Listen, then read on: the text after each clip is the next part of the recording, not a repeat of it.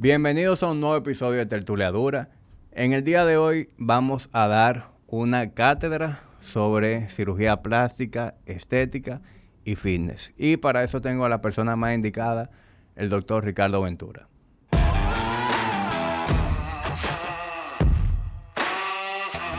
Bueno, Ricardo, gracias por venir, viejo. Yo, yo siempre agradezco a todo el que viene aquí, pero a ti te voy a agradecer dos veces, porque yo sé que tú tienes una agenda súper apretada.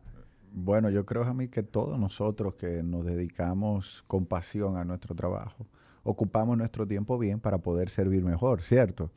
Yo soy el que te quiero agradecer esta oportunidad porque realmente vamos a tocar temas que a mí me encantan. De que a mí me dijiste, de que entraste en contacto conmigo para tratar este tema, que lo vamos a hablar ahora, pues, los, los, eh, quienes te escuchan y, te siguen, que son muchas personas que gustan de tu podcast. Eh, óyeme, yo inmediatamente dije, yo quiero con emoción ir a este programa, porque Hamid fue una de las primeras personas que me coachó en el tema nutricional.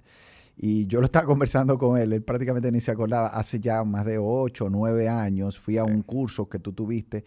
Entonces para mí, eh, que soy de la onda de Hamid, que soy de la onda de Jorge, que soy de la onda de Juan Carlos, yo estoy muy emocionado de estar aquí contigo, mi hermano. Bueno, viejo, gracias. En verdad, yo no, obviamente de que tú lo mencionaste, me acuerdo de eso, me acuerdo del programa online que hicimos, pero yo no, no tenía eso como que en la información reciente, en el disco duro. Claro, ojalá yo te voy a ver si te busco un correo de lo que tú me enviabas. Muy responsablemente tú me, me introduciste en un tema que, señores, los médicos, déjenme decirte algo, los médicos en general no son instruidos en el tema de nutrición y medicina preventiva, mí. Entonces, Digan, pero ¿por qué tú necesitas un coach para la nutrición si tú eres médico? Y principalmente médicos que no se dedican al área también. claro, obviamente. no es su especialidad. Médico general, en las universidades no enseñan esto. La nutrición y el tema de cuidarte y saber qué comer debe de venir desde la escuela. No estoy hablando ni de medicina siquiera. Básica. de la escuela primaria, bachillerato y luego un médico mucho más todavía debiera de tener la posibilidad de entender la importancia de eso que tú a lo que tú tanto te dedicas. Entrenamiento dentro de eso también, que en estos días vi algo muy, muy bonito en, en, en Instagram donde esto se enseña en algunos países de Europa a entrenar. Sí, tú sabes que James Fitzgerald, que es el, fundador y director de OPEX. OPEX es un instituto con el que yo tengo ya una alianza muy cercana de hace unos tres años. Mi equipo se educa con ellos. Nosotros tenemos el licensing operar bajo su modelo aquí en, República Dominicana. Y hay algo con lo que inmediatamente yo me tuve esa, ese contacto con él. Me encantó. Eh, él es muy... Eh, él promueve mucho lo que es la autonomía. Él entiende que todo el mundo debería ser autónomo en su fitness. El hecho de que tú necesites un entrenador que te enseñe a moverte y que te enseñe a comer, quiere decir que estamos fallando en eso que tú estás describiendo, en que la gente en su crecimiento, en su desarrollo, aprenda a hacer esas cosas que son tan básicas. Porque ¿por qué yo tengo que enseñarte a hacer una sentadilla? Cuando eso es un movimiento tan funcional que tú sabías cómo hacerlo. Desde niño. Porque observo un niño de un año. Nada más hay que observarlo cuando ellos se, agachan a coger algo. Entonces, de esa manera es que nosotros operamos hoy en día. Es decir, antes, antes de que arrancáramos, tú me estuviste diciendo que, que a ti te encanta el gimnasio, pero que últimamente el tú estar atado a una hora fija te dificulta tener un entrenador. Muchas veces. Por eso tú prefieres como que administrar tu tiempo y a la hora que tú puedas al gimnasio. Y eso es algo en lo que yo he desarrollado mi modelo últimamente. Por eso mismo. Porque, en primer lugar, a la mayoría de la gente esa rigidez no le conviene. Se convierte en algo estresante el tú tener que estar constantemente adaptándote a una hora tan rígida o de lo contrario perdiste tu sesión de entrenamiento o tienes que coordinar otro momento o si llega tarde ya tú empiezas a invadir el espacio de otro. Entonces, en Body Ignition hoy en día el coaching consiste en eso. es decir, cada cliente, su coach le diseña su programa de entrenamiento, le da un seguimiento con el tema de la nutrición y el lifestyle. Pero lo que es el coaching en el piso, nosotros no lo manejamos como es el PT tradicional, sino que nosotros estamos en el piso, hacemos un horario en el piso, todos los coaches, y trabajamos con los clientes que estén en el piso. De esa manera, tú llegas a las 6, tú llegas a las 7, tú llegas a las 8, tú haces tu misma rutina porque ya tú la tienes, y tú vas a recibir el soporte de tu coach o de alguien más del equipo, pero siempre con el criterio de educarte, de que tú te vayas involucrando y tú sepas hacer un squat, tú sepas agarrar una mancuerna y hacer un dumbbell press, y que en un año, en dos años, si tú sigues en Body Ignition, es porque a lo mejor te encanta el ambiente, te gusta ahí, ahí o sea, te gusta el, el digamos que el, el, El lugar. el accountability y todo Porque es eso. importante esa parte también. Los gimnasios son una parte social también. Claro. Sí, 100%. Pero lo que quiero decir es que yo quiero llevarte al punto en donde tú no me necesites. En donde tú no necesitas que Jamí te arme una barra y te diga, eh, abre, dale. dale, ¿entiendes? Sí. No, yo creo que ese es, el, ese es un punto muy interesante donde es el obje- debe ser el objetivo de todo el mundo. Sin embargo, Hamid, mira, que yo lo hago de esa manera, yo he aprendido con todos ustedes a poder entrenar eh, y aún así, sabiendo ciertas cosas básicas de entrenamiento, no voy a decir que soy eh, ya totalmente un entrenador auto- autónomo, pero a mí también me gusta en un momento dado, déjame ver cómo entrena él o qué hace, o, voy y entreno con un amigo que sabe entrenar. Entonces, yo creo que eso sigue reforzando el tema de aprender cosas nuevas, aprender ejercicios nuevos, y es lo que lo hace interesante. Ahora, tú tienes que meterte en esto, hermano. O sea, tienes que correr atrás de esto. No es solamente yo voy donde mi entrenador y que me haga la rutina y muy cómodo, sino tú tienes que buscar también llevar ideas y preguntar, decirle al entrenador, no me entrenes, enséñame. Y yo creo mucho en eso que tú acabas de decir y lo felicito a Sí, usted por y, eso. y obviamente cada persona tiene su, su manera de ser y hay, y hay personas que no le va a salir eso fácil ni automático. Hay personas que necesitan ese empuje, ese, ese- esa cierta forma de babysitting. Pero como entrenador, mi misión es ir sacándote de tu zona de confort y llevarte ahí, eventualmente, sin forzarte. ¿no? Igual yo como cirujano, mi, mi meta con mis pacientes es que, bueno, yo lo que los pueda ayudar en cirugía, porque bueno, vamos a decir una cosa, que hay que aclarar que por qué, por qué nosotros estamos hablando aquí, eso es lo primero. Nosotros estamos aquí correlacionando dos mundos que se unen de forma muy integral hoy en día de mi- de mi- en mi práctica médica, por lo menos, que es el mundo fitness de la nutrición y la cirugía plástica. Hay cosas a mí que la cirugía plástica no logra y necesita del gimnasio.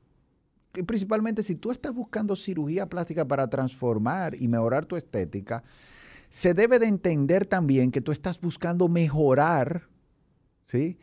tu salud. Porque eso es lo primero, física y mentalmente. Si tú no estás bien en estos dos aspectos, la cirugía plástica principalmente no es para ti. Entonces, ¿qué yo busco? Un paciente que le importa su salud, su bienestar físico y mental. Esa es la principal condición para yo poder tener un paciente que se va a beneficiar de lo que yo hago. Entonces, uno, hay cosas que en cirugía plástica no se consiguen. ¿Qué no se consigue en cirugía plástica? Un cuerpo tonificado. Yo no puedo tonificar los músculos. Tengo algunas cosas que las voy a compartir para que lo sepan, de, de cosas grandiosas que nosotros estamos consiguiendo hacer, pioneros en el mundo, ¿sí? Y, en cursos que yo estoy dando en Brasil y en Estados Unidos, ahorita lo podemos conversar. Sin embargo, yo no puedo tonificar los músculos. Yo puedo aumentar el tamaño de un músculo injertándole grasa, por ejemplo, y eso lo podemos entrar ahorita más en detalle. Pero yo no puedo tonificarlo. Entonces, eso es fundamental para tú poder tener una estética y que la cirugía se vea natural en ti. Pero por sobre todo que tú mantengas tu porcentaje de grasa. Yo te pregunto, tú que recibes muchas personas, y yo sé que tú eres el, entrevista- el- el qui- quien entrevista, pero también yo te quiero, no, no, yo, esto, quiero esto es una conversación. yo quiero aprovechar para aprender también muchas Claro. cosas de ti. Tú debes de recibir personas que ya se hicieron cirugía plástica y que tú la ves que de una parte del cuerpo, generalmente abdomen, espalda baja, eh, no tienen un porcentaje de grasa bajísimo. Pegadito, una cosita así. Exacto. Que hasta tal vez podría decirse que tal vez en algunos casos hasta con exceso de, de- de retirada de grasa. finito y sin embargo en otras partes del cuerpo tú ves que hay una desproporción en los brazos, en el hombro, le crecen los muslos, etc. Esto se debe por algo muy básico. La persona generalmente tiene un descuido. Yo quiero entender esa parte. ¿Qué llega a la persona diciéndote generalmente a ti? Porque muchas veces la culpa es de la cirugía, ¿eh? Comienzo por ahí. No, bueno, yo no he recibido todavía la primera persona que diga que fue una mala cirugía. Por lo general, eh, son personas que no se atreven a hablar de eso. Es decir, yo Mm. a la hora de, de hacer una medición, hoy en día nosotros hacemos dos mediciones, porque eso es otra cosa. Antes en los gimnasios, la práctica era medir con caliper. El caliper es la medición que tú conoces, en la que tú, como hombre, te quitas la camiseta, una mujer se queda a lo mejor en un sport bra, medimos pliegue de grasa y se calcula un porcentaje de grasa con un programa y un algoritmo. Eh, la tendencia ha sido que en las últimas, digamos que en la última década, se ha ido abandonando un poco el uso del caliper y hoy en día se usan más eh, dispositivos de bioimpedancia como el Invari. El Invari es un dispositivo de bioimpedancia de precisión clínica que da un resultado muy confiable. ¿Pero por qué? Porque eso se ha convertido en un tema muy sensible. Aquí no tanto, pero en Estados Unidos, el tú decirle a alguien que se quite la camiseta y, y agarrar un pliegue de grasa, eso ya se puede prestar a acoso, eso se puede prestar a fat shaming. Hay una serie de elementos detrás que han hecho que se vaya descontinuando el caliper, ¿verdad? Entonces, hoy en día yo utilizo Inbody y utilizo el caliper dependiendo de la persona. Así de simple. Pero bueno, recordándome a mi tiempo en donde yo medía a, a todo el mundo en caliper, para mí era obligatorio el 100% de, la- de los clientes y las clientes, que son quienes más tienden a hacerse cirugía de, de lipo, eh, pedirle que se quedara un Sport Bra para yo medirla. Y era muy eh, evidente el, tema de la lipo, porque tú ibas y pellizcabas aquí, un pliegue de todo el size, tú pellizcabas eh, brazos, un pliegue gigante, la espalda, un pliegue ah, que tú lo agarrabas así. Grueso. Pero cuando tú ibas a- al abdomen, era una cosita que tú no la podías ni pellizcar. Te quedaba con eso. Sí, tenía que hacer mínimo 7 puntos, 8 puntos para tú poder llegar a una conclusión. Digo, ustedes utilizaban eh, utilizan programas, o sea, Sí. porque yo mido porcentaje de grasa, déjame decirte. O sea, basado en las cosas que yo aprendí contigo, con, con Jorge, con Juan Carlos, yo basado en eso, justamente, yo comencé a implementar muchas cosas en mi práctica médica, de la alimentación, de cómo medir resultados. Porque en medicina se utiliza mucho el IMC, pero el IMC es un parámetro que cumple con, Sí. toma en cuenta todo. Si yo voy a tomar tu IMC, hermano, no te podría operar en teoría, porque tu IMC tiene que estar en 35. Y, señores, IMC es lo mismo que BMI, porque Exacto. mucha gente lo conoce como BMI. Índice de masa corporal o Body, Ma- Ba- Body Mass Index. Entonces, eh, pero el, el- el Body Mass Index eh, compo- en co- este, está compuesto por hueso, grasa. No, yo tengo un BMI de gordo. Sí. O sea, yo estoy en sobrepeso si no vamos a BMI. Sí, yo, yo sé, claro. Y todo el que está en gimnasio eh, y que tiene masa, eh, masa muscular. Muscular. obviamente va a estar así. Eh, pero en cirugía plástica, por ejemplo, en los congresos, yo llevé ese término. No, no, es que yo no quiero saber del índice de masa corporal necesariamente, aunque lo uso para, de forma para educación, es más fácil entender que un porcentaje de grasa Y a una en, persona. y en una población general no entrenada, a- puede ser un buen En mujeres, parámetro. en mujeres funciona, en hombres no funciona. Entonces, por ejemplo, yo pongo un índice de masa corporal menos de 28 para operar un paciente femenino, pero en las femeninas funciona. En hombres, yo no consigo medir ese parámetro porque hay hombres que pesan por su contextura. Entonces, ahí no es un índice, no es un parámetro para mí. ¿Sí? Sí. Pero es eso, Hamid. Yo creo que eh, esa parte que complementa la cirugía plástica es la nutrición y el fitness. El que el paciente entienda que es entrenamiento. Muchas veces me vienen a hablar y probablemente te dicen a ti, cuando tú dices, ¿tú entrenas? Bueno, sí, yo entreno, yo camino. yo creo que caminar es lo más natural del mundo. Lo que pasa es que nosotros dejamos de hacerlo hace unos cuantos años. Entonces, entrenamiento, yo se lo digo así a los pacientes, eh, el entrenamiento es para un cambio estético. Caminar, correr, bicicleta, eh, tenis, otros tipos de deportes, está bien para un condicionamiento físico que va a depender de la intensidad que tú le coloques, para bajar de peso quizás. Pero para verte bien, desnudo, frente al espejo, luego que tú te bañas, no, no es cardio exactamente lo que te va a llevar a ese propósito, si eso es lo que el paciente quiere, independientemente sea mujer o hombre eh, ese es mi entender. Yo no, no, es así, es un hecho. Y por eso estamos hablando de, que en el colegio, cuando a ti te daban deporte, no es deporte. ¿Te acuerdas del deporte del colegio? El deporte del colegio era un release, un recreo más. Sí. Entonces acaba, no, vamos a jugar pelota, vamos a jugar baloncesto. Si acaso habían 5 o 10 minutos de educación física antes, en el que uno corría, hacía una pechada, lo que sea. Pero eso en mi colegio duraba 5. Pero una pechada mal hecha. Sí, sí. Duraba de 5 a 10 minutos y ya después era a jugar y ya. Correcto.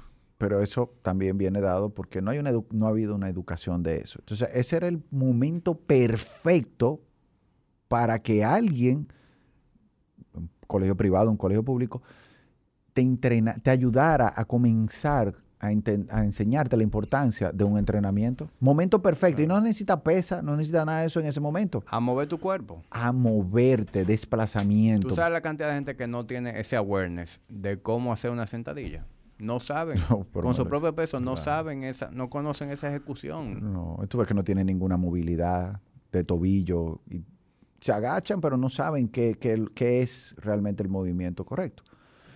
Entonces, todo parte de una educación y yo creo que nosotros, eh, y eso es que es algo que eventualmente, ojalá algún gobierno aquí en República Dominicana le preste atención, y tipos como tú que se dedican a esto hoy en día de una manera seria, integral, puedan ser llamados y escuchados, a ver cómo se puede llevar esto a la educación normal de las personas.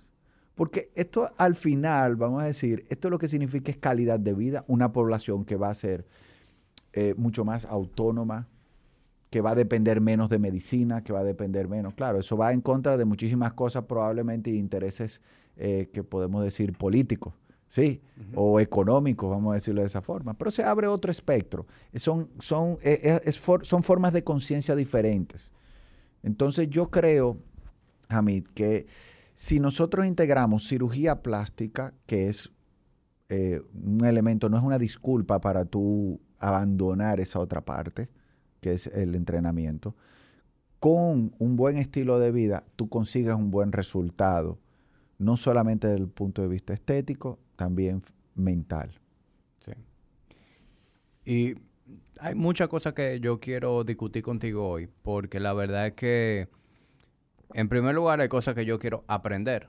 Te voy a hacer preguntas para yo educarme, pero también hay muchas cosas que yo he logrado identificar, eh, que son malas percepciones que tiene la gente acerca de lo que verdaderamente te puede ofrecer eh, una cirugía plástica, que creo que también eh, sería muy bueno que lo toquemos. En, sumando a, lo que tú decías, no además de, ese producto final, hay otra cosa y es el tú mantener ese resultado de la cirugía. ¿Cuántas personas tú has visto que tienen que volver a un quirófano dos años después, tres años después, hacerse eh, un retoquito. Sí, mira, el tema de los retoques obviamente es un, es, tiene, tiene un abanico de posibilidades por las cuales podemos partir para, para hablar de eso. Lo primero que hay que entender es que cirugía plástica de ninguna forma, cirugía plástica, es para perder peso. Comencemos por ahí porque eso es una mala percepción que se tiene de que la cirugía plástica te va a ayudar a perder peso. Usted mejora medidas en los pacientes que han tenido pérdida masiva de peso, en los pacientes que han tenido eh, embarazos, ¿sí? Sí. que han tenido cambios por la naturaleza del proceso que han vivido. En esos pacientes está justificado una cirugía pacientes que tienen un estilo de vida saludable, pero que se les dificulta conseguir cierta definición del abdomen, eh, se les dificulta o quieren un impulso, vamos a decirlo de esa forma, eh, para continuar haciendo cambios importantes en su vida, Perfecto, la cirugía plástica sirve para eso. Quien quiere perder peso con cirugía plástica no lo va a lograr. Entonces, si tú coges la cirugía plástica para repetidamente hacerte procedimientos donde quiera, ah, aquí me salió un gordito, me lo lipo. Bueno, pero si sigues con el mismo estilo de vida, te doy la noticia de que te va a salir otro en otro lado. Porque tú y yo sabemos, nosotros nacimos con la misma cantidad de grasa que tenemos hasta el día de hoy, al menos que alguien se haga una lipo. Ahí se retira la grasa. La grasa no, no se multiplica, crece. Entonces, lo que se llaman adipocitos. Los adipocitos son células grasas que tú puedes nacer con 100.000 adipocitos, vamos a decir un número. Tú vas a morir con tus 100.000 adipocitos. Si te hace una lipo, te van a quitar quizá una buena cantidad, 30%, 20%. De, de esa zona. De esa zona. Y tú vas a continuar con otros en otro lado. Entonces, tu exceso de comida, tu exceso de calorías, entonces combinado con eh, un estímulo hormonal no adecuado, vamos a decir que a ti te encantan los carbohidratos simples, dulces, entonces eso va a ser una combinación donde tú vas a comenzar a hacer un estímulo de crecimiento de, esos, de esa célula grasa en otros lados. O sea, te liparon el abdomen, pero te van ahora a crecer en la espalda alta donde no te liparon. Pero comiste tanto que hasta en las mismas que quedaron en el abdomen, porque siempre debe haber, déjame decirte, Hamid, que eso es una creencia eh, que no, no es verdadera siempre debe de haber una capa de grasa que es normal en una persona. O sea, no es normal que una persona tenga cero grasa debajo de la piel. Ni siquiera para un competidor eso es normal, porque eventualmente un competidor que, utiliza eh, cierto fármaco para poder llegar a ese estado, evidentemente... Es algo muy transitorio. Es algo transitorio, claro, porque no es lo normal. Entonces, en, la cirugía también sucede lo mismo. Entonces, no funciona el hecho de tú decir, me voy haciendo de a poquito aquí, a poquito allí. Si usted no lleva un estilo de vida, en cortas palabras, usted no va a ningún lado. Eh, cuando vemos una, una, persona que tiene grumos en el abdomen, ¿a, ¿a, qué se debe eso? Mira, hay varias situaciones que se dan. Eh, la primera de ellas probablemente sea una lipoaspiración agresiva. Una lipoaspiración donde no se respetó la capa superficial de la piel, de grasa. Entonces, hay una cicatrización que se da cuando tú retiras grasa. Tú tienes dos cosas. entre la piel, vamos a decir, tú tienes la piel y tú tienes debajo el músculo. Entre la piel y el músculo es lo, donde se compone la grasa. Y esa grasa se compone en dos capas diferentes, con dos características diferentes. Pero entre esa grasa hay un tejido que es como las varillas. Entonces vamos a poner las varillas y el cemento. El cemento es la grasa y las varillas es lo que nosotros llamaríamos la red fibroceptal. Esa red fibroceptal es la encargada de anclar la piel al músculo. ¿sí? ¿Qué es el propósito de la cirugía? Retirar grasa. Nosotros utilizamos una tecnología que se llama Vaser. Mucha gente lo, ha oído mencionar, pero no sabe ni lo que significa. el, famoso lipo Vaser. El famoso lipo Vaser, correcto. Entonces, tú derrites la grasa y luego, en, palabras coloquiales, realmente se dice emulsificar, es decir, fraccionas la grasa, la separas de ese tejido conectivo y la aspiras con cánulas finas. Estas cánulas finas permiten aspirar solamente la grasa y respetar ese tejido de red fibroceptal. Ahora, tú aspiras más que todo la grasa profunda. La grasa más superficial tú tienes que preservarla para evitar las irregularidades. Cuando yo te hablo de una irregularidad, ya es algo que quedó luego de una cirugía pasado los seis meses. ¿Sí? Hay algunos casos donde hay pacientes que tienen áreas donde hay mucha flacidez y la piel se acomoda forzadamente en un área donde quizás la retirada de grasa no le, no le vino bien porque le produjo mayor cantidad de flacidez. Esos son, por ejemplo, los pacientes bariátricos que muy probablemente no se benefician en un área como el abdomen de realizarse simplemente una lipo, porque no va a hacer absolutamente nada, es exceso de piel. ¿sí? Entonces las irregularidades vienen generalmente o de una mala indicación o de un exceso de cirugía. Ok, porque yo había oído eh, que eso era también el no darse los masajes. Eso es, eso es común, eh, esa disculpa. yo creo que, Es una manera del cirujano limpiarse. mira, desde mi punto de vista, yo creo que no es una explicación que se le debe dar al paciente. Yo no doy esa explicación. La liposucción es un, procedimiento que quiero que lo sepan, es de los más difíciles en cirugía plástica. Lo que pasa es que no es, no es simplemente sacar grasas a mí. Sacar grasa es fácil. Es esculpir una figura lo que tú haces. Entonces, debe de ser hecha con mucho cuidado, cariño y por un y siempre por un cirujano plástico. Entonces, hay una diferencia entre el cirujano que se dedica a contorno corporal y al que no. Hay cirujanos que se dedican más exclusivamente a esa área. Pero la culpa nunca será de un drenaje linfático, así como ni de una faja. Así como tampoco cuando el paciente queda muy bonito, la culpa tampoco es ni de la faja ni del drenaje linfático. Es del cirujano. La culpa es del cirujano El- y en ese caso el mérito. y el mérito. Entonces, muchas veces me dicen, doctor, pero, me- pero ya yo me puedo quitar esta faja con cuatro y cinco meses. No, pero es que ya con dos meses yo te había dicho que te quitara la faja. Ah, no, es que yo escuché que si me la quitaba, perdía el resultado. Yo, no, no tiene nada que ver una cosa con la otra. Muy por el contrario. El exceso de faja va a hacer con que tu musculatura se acostumbre a que no necesita estar eh, contraída para sostener tu torso. Y esto te va a hacer daño a largo plazo porque va a acostumbrar a tu músculo a algo que tú no quieres. Ok, Y inclusive hasta perder parte del resultado. entiendo. En palabra llana, es una manera del que no hizo un buen trabajo echa- echarle la culpa a otro. Yo creo que hay que ser sincero con el paciente, ¿me entiendes? Y pues uno como profesional tiene ese deber. Y yo creo que todo cirujano pasa y tiene casos bonitos y tiene casos que no le salieron tan bien. Por razones individuales, por razones técnicas, por eh, la curva de aprendizaje de cualquier cirujano. Claro. Entonces, eh, nosotros, el cirujano ni el médico es perfecto. ¿sí? A nosotros se nos ha dado un entrenamiento, se nos ha proporcionado herramientas que son geniales. Si tú te pones a pensar, Hamid, hace, vamos, vamos, a darle, vamos a darle para atrás, a 1900, cin- vamos a decir 50.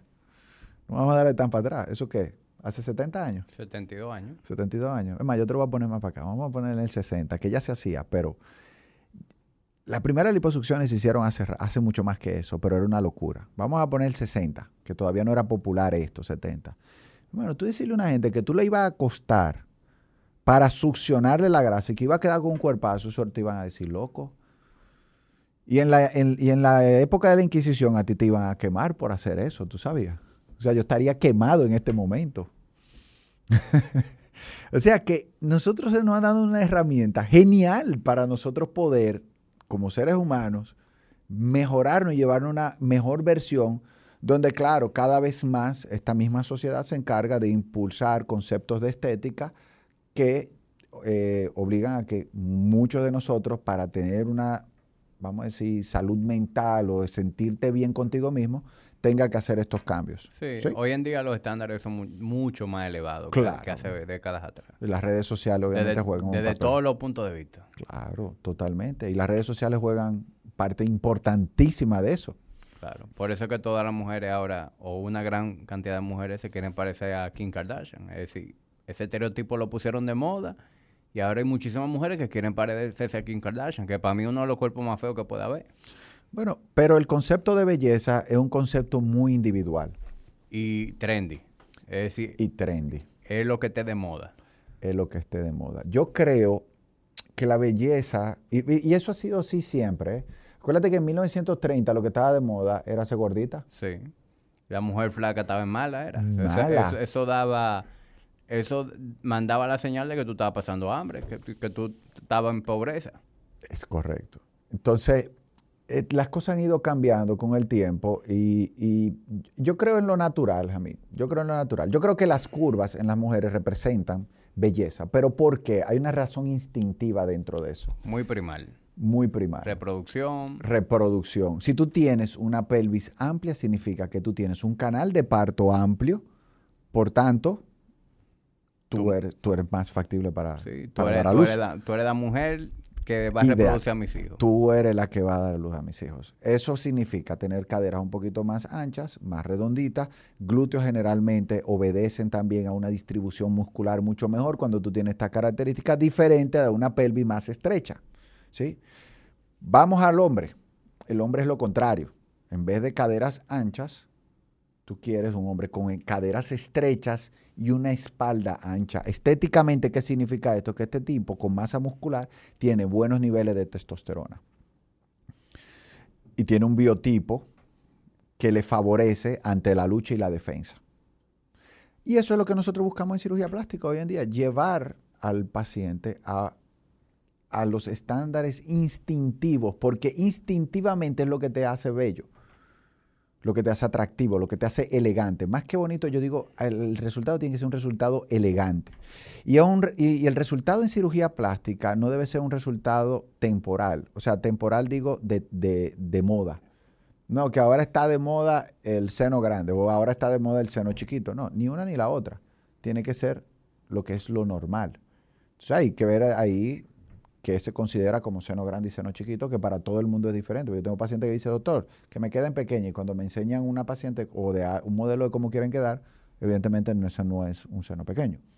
O sea, ahí, ahí hay una variación también de cómo se ve esto, porque esto es muy subjetivo.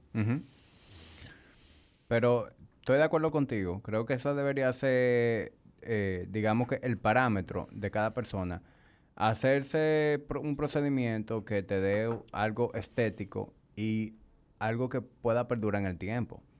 Porque tú sabes lo que tú haces tú en una cirugía queriendo parecerte a, a, una figura X que ahora mismo está de moda y está gustando. Y en 10 años lo que gusta es algo totalmente opuesto. Y ya tú y hay te cosas metiste que no se dan en, para atrás. en ese canvas. Y hay cosas que no se dan para atrás. No, hay cosas que no van para atrás. Entonces, la cirugía tiene que ser una cirugía que quede elegante ahora, en 10 años, en 15 años, y hay que entender también que ciertos, procedimientos quirúrgicos también tienen caducidad. Caducidad digo en el sentido de que nosotros todos, después de los 25 años, todos vamos en un declive. Hormonal, físico, ya no es lo mismo un cuerpo de los 0 a los 25 años que está en un desarrollo constante hasta los 25 años, de ahí, de ahí en adelante, tú vas a decidir qué tan duro es el pen, la pendiente uh -huh. que tú quieres llevar. Claro. Si tú vas por ignition, te cuidas, te alimentas correctamente, entrenas, ese declive no es así. Ese es un declive que va mucho más en meseta. Pero es lo normal porque todos tenemos que envejecer en algún momento y vas a envejecer. Asimismo, la cirugía plástica también. Una cirugía nunca es para siempre. Un implante nunca es para siempre. Porque las la personas dicen, doctor, póngame el implante que es para toda la vida. No existe un implante para toda la vida. Aquí estoy así, desmintiendo, desmintiendo mitos, mitos también. también. aprovechando. No existe un implante para toda la vida. Ese es un tema... Y cada... Yo he visto, he, he oído tú sabes, yo me paso el entero rodeado de mujeres en el gimnasio claro. y he oído todo tipo de conversaciones. Y he oído muchas veces decir, no, porque me toca cambio. Me toca cambio del implante. ¿Cómo se determina eso? Mira, la mayoría de los cambios de implantes que yo veo, yo hago mucho, mucho, mucha cirugía mamaria, que no es lo que yo más, vamos a decir, publico en Instagram, porque las personas creen que uno solamente hace lo que publica. Eh, el Instagram es un medio más de, de, de, uno propagar su trabajo, sin embargo no es necesariamente todo lo que uno hace, pues lo, lo, consigue exponer allí. Y una de las cirugías que yo más realizo son recambios de implantes. Ahora, ¿por qué se realizan recambios de implantes? La principal causa no es por causa del mismo implante, de un problema que causó el mismo implante de un inicio. Sino causas, embarazos. Usted se colocó un implante hace años, tuvo dos embarazos, sus mamas cambiaron. Y al cambiar, crecieron, se tuvieron que adaptar al proceso de lactación. Y al adaptarse al proceso de lactación, luego de cuando ya no hubo que lactar, entonces se desinflaron y cayeron, ¿cierto? Uh -huh. Así tuvieras el implante subglandular o submuscular, iba a haber un cambio. La causa de esa cirugía no va a ser necesariamente el implante va a ser ese cambio que hubo. Pero de paso se cambia el implante. ¿Cuándo se debe cambiar el implante? Sería la pregunta ahora. Bueno, hay unas condiciones específicas que son lo que se llama contractura capsular, que todos los implantes van a ser un cierto grado de contractura. Ahora, hay un grado de contractura que te produce dolor y deformación. Y cuando eso pasa, entonces es donde sí se debe cambiar por causa del implante. Probablemente ya también por un tema de tiempo, ya también ha habido un desgaste de la propia mama.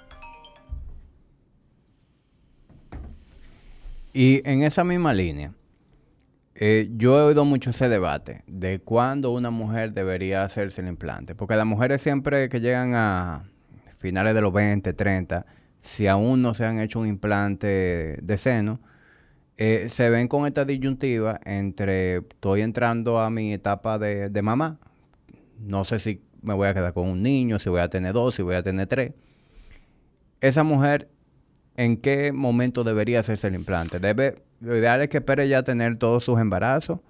¿O no importa que se haga el implante ahora y el año que viene salga embarazada de nuevo? Las diferentes situaciones que se dan para indicar una cirugía mamaria son infinitas a mí. Pero vamos a poner la situación más común probablemente y la situación que quizás muchos de tus oyentes van, van a entender mejor. Hay lo que se llama aumento mamario primario. ¿Qué significa aumento mamario primario? Es aquella niña que nació con hipomastía, o sea, no hay desarrollo de la mama o un desarrollo muy pequeño para los estándares eh, que se buscan hoy en día, que se busca un escote un poco más bonito, más juvenil para poder vestir cierto tipo de ropa que sin esto pues no se sienten tan mujer o tan femenina. ¿sí? Porque un punto muy importante. ¿Tú sabías que la parte que condiciona la sexualidad en la mujer es el seno? ¿Tú sabías eso? Lo más importante en la sexualidad, eh, para el hombre es el pene, para la mujer es la mama. O sea, la importancia que nosotros le damos a, nuestro órgano masculino, ella sí, me imagino que eso es lo que le da a la mujer la seguridad a la hora de la intimidad con un hombre, ¿verdad? Con un hombre. Eso es lo que más le da seguridad a la mujer. Entonces, partiendo de esto, y como algo instintivo también, se muestra un poco más el escote. ¿Qué significa el escote? Yo tengo glándula mamaria. Yo tengo cómo lactar a un hijo. Ese es el mensaje instintivo que nosotros recibimos. Cuando nosotros vemos una mujer con un escote lindo, ¿sí? Un escote elegante, la mirada se va, eso no, no, hay forma. ¿sí? Entonces, el escote representa esa parte instintiva que nosotros estábamos hablando de yo tengo presente la maternidad. Aunque la niña se lo está poniendo a los 18 años para romper la calle. Claro. Porque ella quiere llamar la atención, porque quiere verse y sentirse admirada. Pero ni siquiera solamente por los hombres, por las mismas amigas. Claro. Que le digan que se le ve bien una blusa, que se le ve bien un tú ves que dice, muchos de mis pacientes, mira, doctor, yo vengo porque usted operó a una amiga mía, ella se quitó la ropa y todas quedamos encantadas. Ahí no se dijo... Eh, que mi marido le encantó. Mi marido o el grupo de muchachos, de, mira, una cantidad de hombres que le... No, son las mismas mujeres en competencia entre ellas en ese sentido. O no en competencia, puede ser que no, no lo voy a llamar competencia, pero hay un, hay, hay un tema ahí también de instintos, que no vamos a entrar en, tanto a profundidad, de los deseos de una cirugía. Ese es otro podcast. Yo, espero que este no sea el primero. Estoy haciendo mi mejor aquí para que me puedan invitar otra vez. Ya, ya tú te estás condicionando a venir de nuevo. te involucraste tú mismo. Bueno, entonces, eh, al final el, tema, el tema del implante mamario de aquella paciente que quiere colocarse un aumento mamario porque quiere rellenar mejor su escote, que se vea más elegante, es una paciente que puede hacerlo desde los 16 años en adelante, siempre y cuando esté consciente de lo que anda buscando.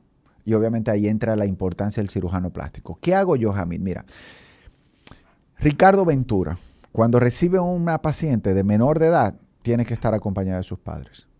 Y cuando es mayor de edad, pero vive con sus padres, tiene que estar acompañada por sus padres, por su madre o por su padre. Cuando ya se ha casado, que va a la casa, entonces tiene que estar acompañada por su esposo.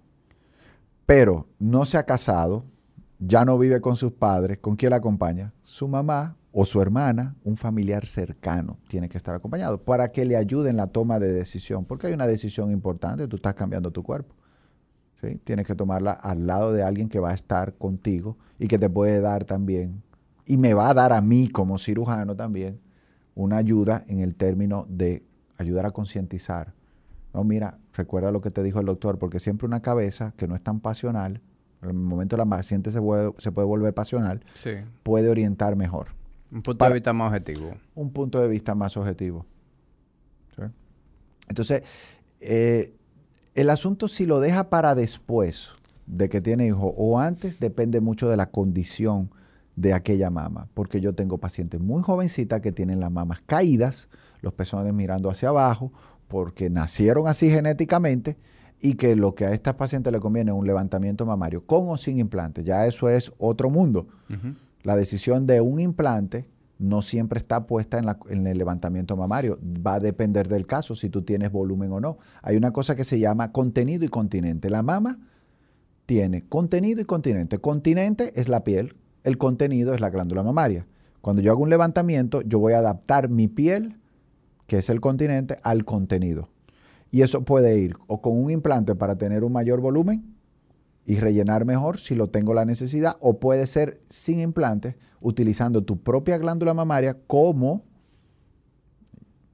como si fuera un implante. Y nosotros tenemos resultados muy bonitos también así, más naturales, con otro tipo de filosofía, porque depende, y volvemos otra vez a esto, a las expectativas del paciente. Igual que cuando va alguien al gimnasio. Si yo voy al gimnasio tuyo, yo te digo, mira a mí, viejo, me gusta cómo tú te ves, de esos brazos grandes, tú estás con yo quiero ponerme como tú. Me inspiraste. ¿Cuántos años tú tienes esto? Entrenando. 17. De que yo te conozco tú estás piedra, pero ahora es el día que yo más piedra te he visto. ¿O no? ¿Me equivoco? ¿Tú has estado más? No, eh, yo ni sé. Yo tengo mucho tiempo ya realmente, como en este, en este mismo peso. Pero tú tienes muchos años sin verme. y, yo, sé que tú Yo te veía de lejos, pero... Yo, yo, debo estar mejor, obviamente, mejor condición que la última vez que tú me viste. Entonces, tú tienes mucho tiempo en esto. ¿Tú crees que tú me consigues poner como tú estás ahora mismo, sin fármaco? Y sin pasar por donde Ricardo Ventura. en seis meses. Eh, no, no. No way. No, y hasta porque yo tengo muchos años entrenando también. Y no, a mí no se me dan las condiciones genéticas para hacerlo de una forma tan fácil. Quizás tú tienes condiciones específicas tú. Entonces cada persona tiene que tener una expectativa, y a lo que voy, real a su condición. Punto. Entonces, tú no puedes crear expectativas basadas en otro. Yo no puedo crear expectativas basadas en cómo tú te ves. O sea, cada, cada, quien tiene su, su, su propio canvas. Y tú haces lo mejor posible con el canvas que tú tienes. Con el canvas que yo tengo. Por eso es, y volvemos otra vez, aterrizamos el tema que nosotros estamos tratando aquí, cirugía plástica, fitness, estilo de vida. Si usted viene con un buen canvas, que Hamid le ayudó a conseguir en su mejor versión, entonces ya la otra parte que corresponde a la cirugía, poderte ayudar y empujarte hacia esa mejor versión, va a ser muchísimo más fácil, no para el cirujano, para el paciente llegar a ese resultado de expectativa. Que valga, valga, valga la pena decir, eh, muchas veces nosotros no valoramos, o el paciente no valora eh, lo bien que está, por mejor que esté, porque siempre el ser humano quiere un poco más. Igual que en el gimnasio. A mí me ha pasado que yo quiero más, quiero más, y cuando miro hacia atrás, en un momento dado digo, wow, qué bien yo estaba allí. Y mira ahora, ahora quiero volver ahí. Mira, el día que tú empieces a entrenar es el día que tú que empieza ese proceso de inconformidad. Tú nunca vas a estar conforme al 100%. Y, y es lo que te lleva a ir todos los días. Claro. Es lo que te lleva a mantenerte, a sentirte el bump. Sí. Ricardo, hay algo que no me queda muy claro. Entendí perfectamente tu respuesta, pero sigo con la duda. Una mujer que está en esa etapa de, de niño, se casó. Vamos a poner un caso específico. se casó. Está casada. Y. Tiene planes de tener hijos en el próximo año. Exacto. ¿Vale la pena que se haga un.? No, no vale la pena. Porque si te vas a hacer algo por un breve tiempo, tú tienes que poder disfrutar de tu cirugía. Entonces, ¿de qué te vale a ti hacerte una cirugía que significa un cambio importante si tú en, los en el próximo año o próximos seis meses te vas a embarazar? Al menos que haya alguna condición, por ejemplo, unas mamas, una gigantomastia. Dice, óyeme, si ella se embaraza con esas mamas pesadas de, qué sé yo, tres libras cada una, el embarazo va a ser mucho más difícil. Entonces, ahí partimos para una indicación. Pero levantártela, ponerte implantes en esa altura, ya. Si no lo hiciste antes y ya tú tienes un embarazo planificado para el próximo año, espera, desembarazarte. Luego del embarazo debes de esperar estar sin más de seis meses y estar sin lactar por lo menos tres. Entonces, lo ideal es operarte entre ocho meses a un año después de que tú ya diste a luz. Eso es otra cosa que me preguntan muchísimo. Otra cosa que me preguntan mucho, entrando en esa, que yo sé que muchos clientes tuyos van a querer saber, ¿y en qué tiempo después de una cirugía yo puedo comenzar a entrenar? Si es solamente una lipodefinición Baser, con tres semanas el paciente está entrenando. Necesito que entrene, de hecho. Un paciente que ya entrena se recupera muchísimo más rápido y mejor que uno que no entrena. Eso es otro hecho que nosotros lo hemos demostrado. Pero es un paciente que se hizo una lipodefinición Baser. ¿sí? Ahora, y que, y que ha cursado con su posoperatorio normal. No ha presentado ninguna situación, no ha acumulado líquido, está bien, 100%, que es la mayoría de nuestros pacientes que están sanos. Cuando yo llevo un paciente sano, Hamid, en buenas condiciones, bien estudiado previamente, bien orientado nutricionalmente, los resultados son muy diferentes en cuanto a la recuperación. Ahora, se hizo un aumento mamario, una cirugía de mama, se hizo una abdominoplastía, eh, tipo de cirugía donde hay una incisión, donde hay un trauma mayor, vamos a decir, donde hay reparación de músculos, etcétera. Entonces el paciente debe durar entre seis semanas a dos meses para poder volver a entrenar. Sí. Sobre en, en, el caso de los senos, eh, por el tema también de la cicatrización, ¿verdad? Por el tema de la cicatrización. La cicatrización inicial se va a dar entre las primeras seis semanas. Ya con 21 días yo libero al paciente que se hizo un levantamiento mamario o un, levantamiento mamario con o sin implante a poder levantar los brazos. los pacientes que se hacen aumento mamario por primera vez, o sea, quiere decir que se lo aumentan, como, decimos, como decíamos ahorita, aumento mamario primario, se lo aumentan porque la tienen pequeñita y es una incisión bien pequeñita debajo en el surco de 3 a 4 centímetros y por ahí colocamos el implante. Hoy en día se utiliza una técnica que se llama Fast Track Recovery del doctor John Tebbets, un americano que comenzó a hacer estos estudios hace más de 22 años. Y él determinó que los pacientes se recuperaban muchísimo más utilizando esta técnica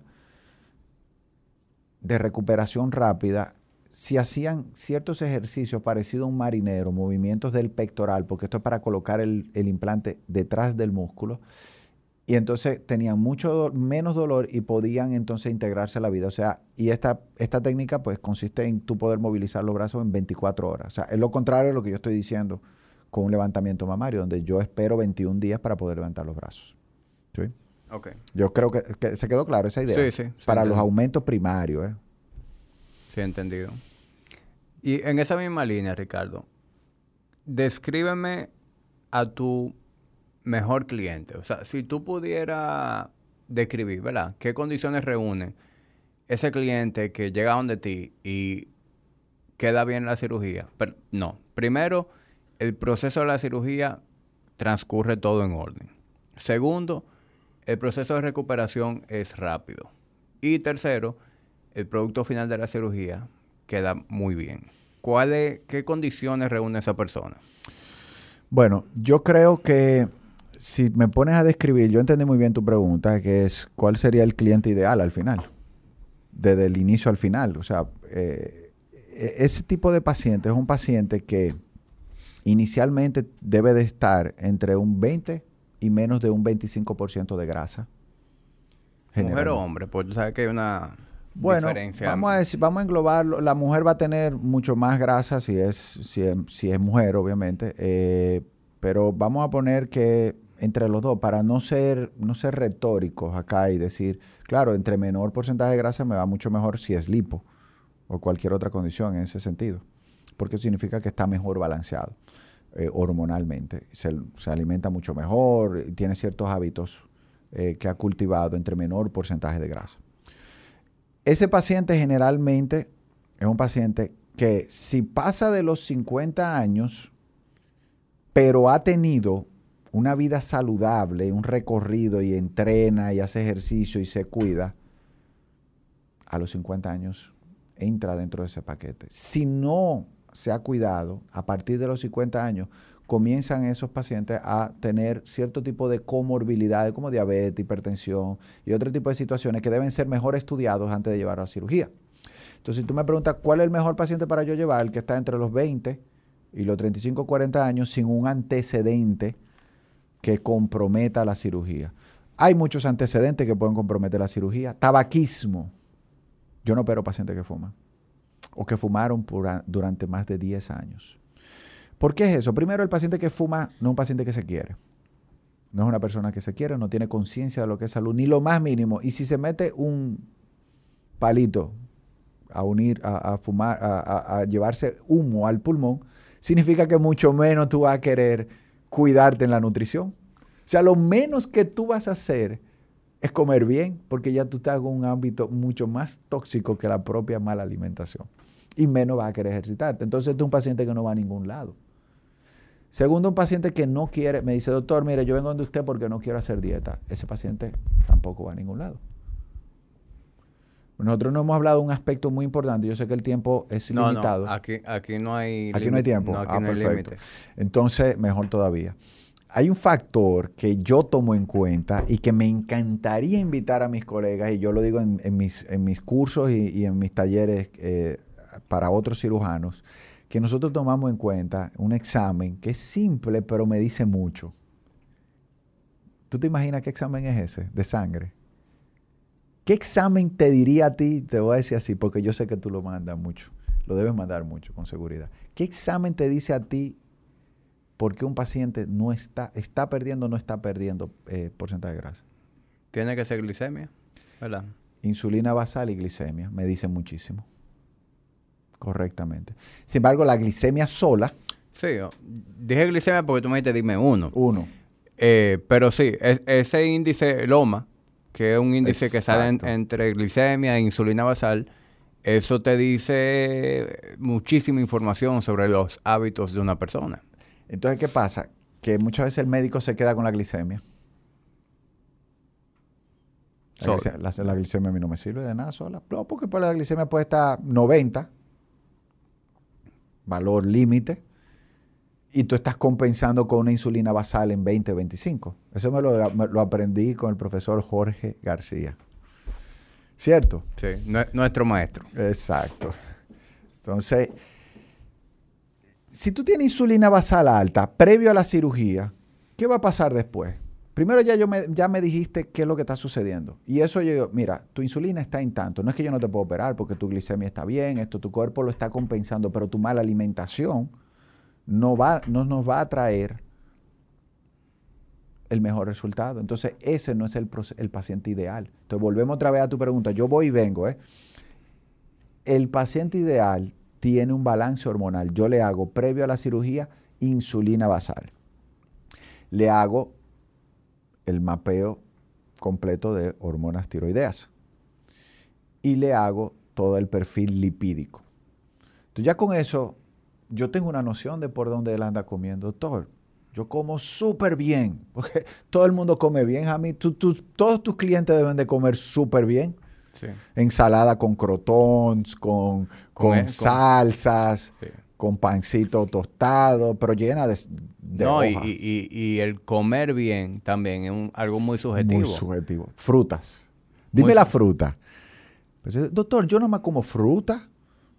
Bueno, la fruta es lo peor que puede hacer un paciente. Si yo le digo al paciente, mira, yo te voy a pedir cinco cosas. Toma solo agua, café, bueno, si te gusta y te cae bien en la mañana. Algunos té pudieran ser, pero yo tampoco soy muy, muy de los té porque tú no sabes de qué hacen un té. O sea, té engloba una cantidad de cosas enormes que algunos de ellos pueden ser inclusive hepatotóxicos.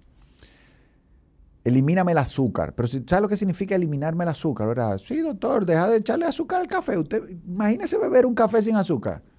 O sea, la gente lo traduce el café solamente. Cuando yo hablo azúcar, hablo de fructosa.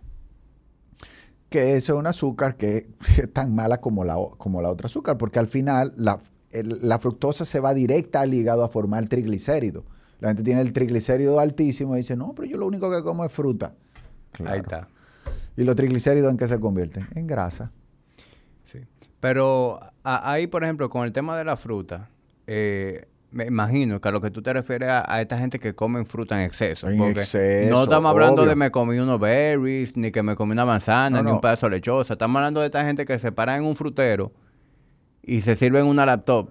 ¿Verdad? De, de piña, lechosa, guineo. Con leche condensada. O, un chin de miel de abeja. O chin de miel de abeja. Claro, estamos hablando ya de otras cosas porque realmente... O el famoso jugo sin azúcar. No, yo, yo nada más bebo, yo bebo jugo, pero eso es sin azúcar. Sí, con naranja, como 10 naranjas exprimidas para poder conseguir un vaso de, de, jugo de naranja. Como dice eh, el maestro Juan Carlos también, hay niveles. No te me beba una Coca-Cola, yo prefiero que tú te bebas un vaso de jugo para eso. Pero el vaso de jugo tampoco es lo ideal al final. Entonces yo resumo esto en tomar agua. Las frutas y frutas obviamente que se permiten y que te ayudan a los cravings sobre todo. Los berries ayudan, pero todo dentro de una medición. Yo no sé si tú todavía utilizas el contar macros.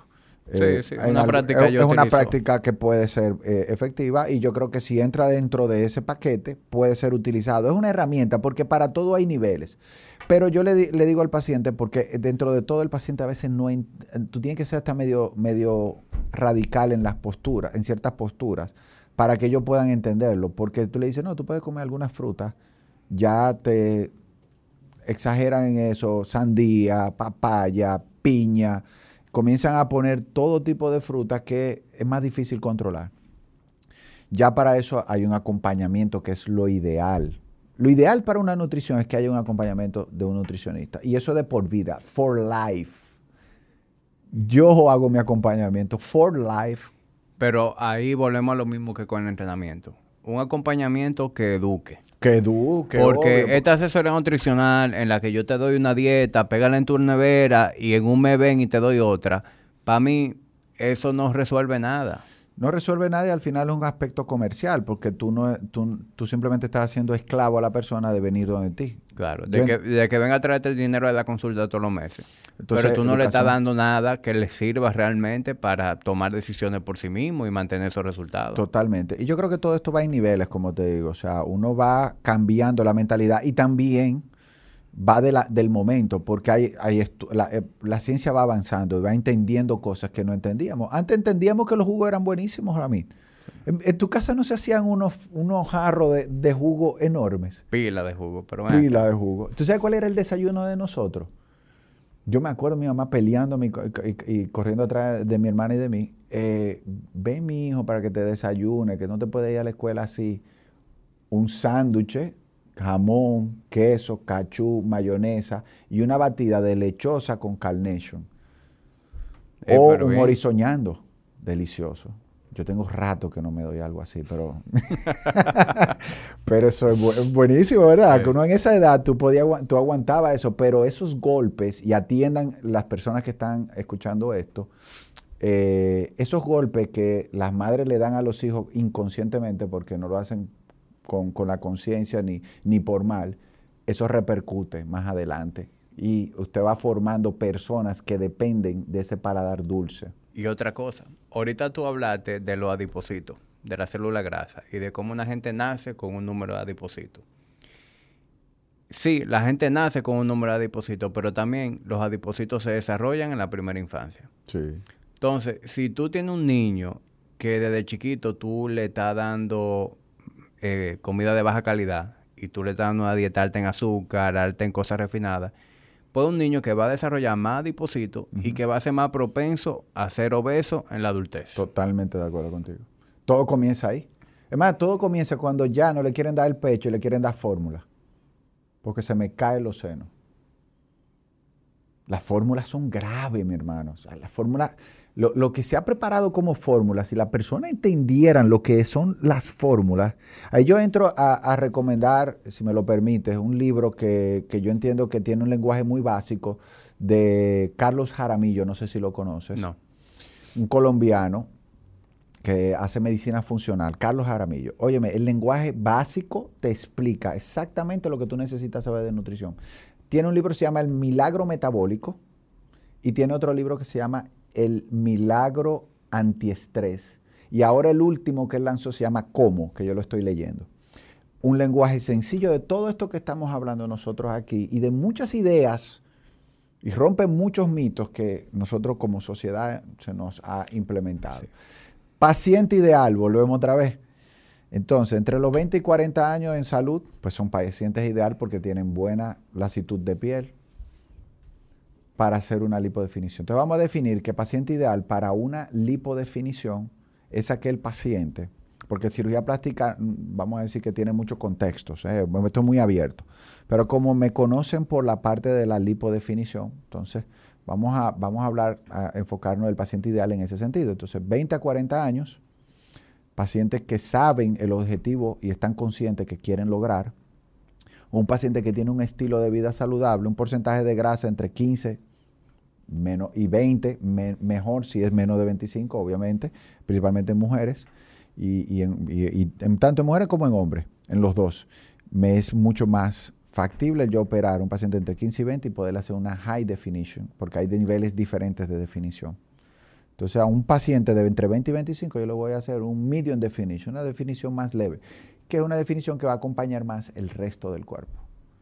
Entonces, yo no hago nada con hacer una definición alta de un abdomen si el resto del cuerpo no tiene una tonicidad, no se ve acorde con aquello que yo estoy Como uno que anda por ahí en las redes, Mariachi. ¿Tú, has visto a uno que se llama Mariachi Buda, que se hizo los cuadritos recientemente? Yo vi algo en las redes, pero eh, fíjate, Jamid, eh, sin querer entrar en, críticas, porque probablemente lo hizo un colega y, cada quien tiene su observación y tiene su arte. Coño, sí, no te quise tirar el medio. No, no, no hay problema. Yo no tengo problema en comentar ciertas cosas porque de repente, déjame decirte, eso no es entrar al medio, esto es un procedimiento nuevo que inclusive yo he sido punta, de, vamos a decir, de, de lanza en ese sentido porque comencé a realizar este procedimiento dentro de que era un procedimiento que estaba comenzando a tomar un auge. ¿Por qué la lipodefinición tomó un auge? Porque se comenzó a visualizar el abdomen como un ente de entender instintivamente qué está sucediendo en aquel individuo. O sea, tuve un tipo que se quita la camisa. En, los tiempos cuando yo era adolescente, lo que importaba era el tamaño de tus brazos. O sea, tú ya, ya tú serías el éxito de la época mía. Tú no necesitabas más nada. Esa era la pregunta. ¿Cuánto tú tienes de bíceps? ¿Cuánto tú tienes de bíceps? Eso era lo que preguntaba. No, y habían dos respuestas. 15. Frío. Ah, yo tengo 15 frío, pero tengo 16 medio caliente. Eran, eran dos respuestas. No era apretado y, así. Pero siempre la, la contabilidad era, era, era apretando. Eh, y el sueño de todo muchacho en ese momento era tener 15, pero cuando tú llegabas a 15 tú querías 16 porque estabas compitiendo con el otro. Hoy en día, nadie, nadie, a ti alguien te llega al gimnasio diciéndote, mira, méteme en 15 de bíceps. No, no. Muy, raro tú ves a alguien que te venga a decir eso. Pero la gente sí dice, quiero secarme, quiero definir. Cuando dicen quiero secarme, apuntan al abdomen. Sí. Entonces el abdomen viró un punto de, de eh, un punto de estético y de orientación hacia eh, cómo estás tú de salud. ¿Qué significa un abdomen definido? Significa buen balance hormonal.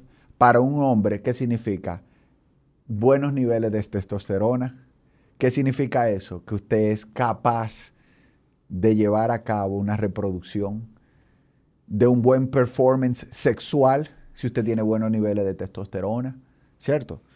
Entonces, y a partir de ahí, un buen balance hormonal en general, insulina, glicemia y todos esos componentes que nosotros estamos hablando hormonales.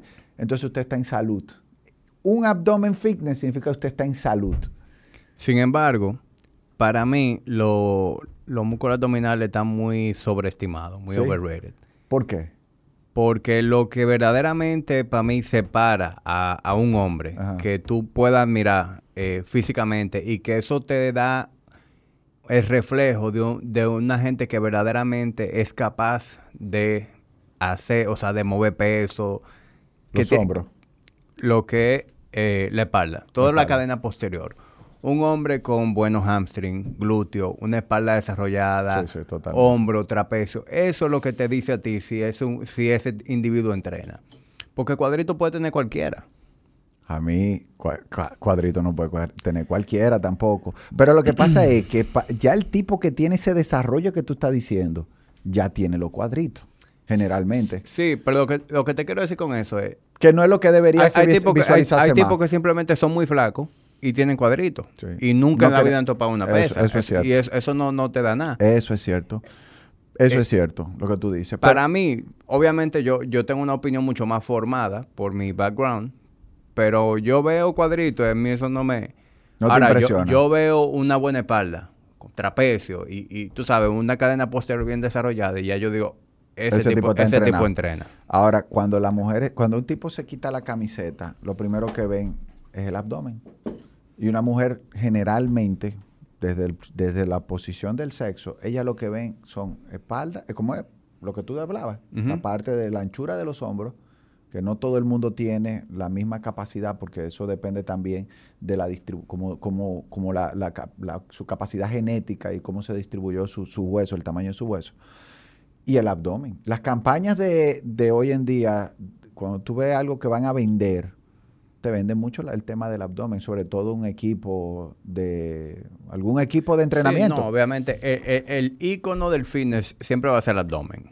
O sea, Pero eh, com- comprendo lo que tú dices. Realmente, al Y- final, eso no significa que tú y, y estás. fíjate como tú dijiste ahorita, desde el punto de vista evolutivo, ¿qué es lo que una mujer busca en un hombre? Cadera estrecha, hombro ancho. Eh, son más las mujeres que están babeando por un Henry Cavill y por un Jason Momoa que por un Justin Bieber que tiene cuadrito. O, te- o tuvo alguna vez, yo ni sé ya. ¿Tú entiendes lo que te quiero Sí, decir? sí, sí, totalmente. Ahora, ¿tú sabes qué pasa con el abdomen? Que es fácil de enseñar.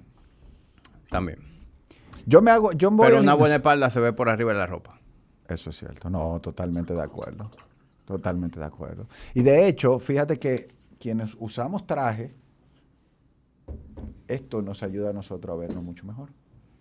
Y eso es una búsqueda de la moda de ayudar al hombre a verse con más espalda, lo que tú acabas de decir, de un mayor desarrollo muscular, para que instintivamente despierte el interés eh, del sexo opuesto.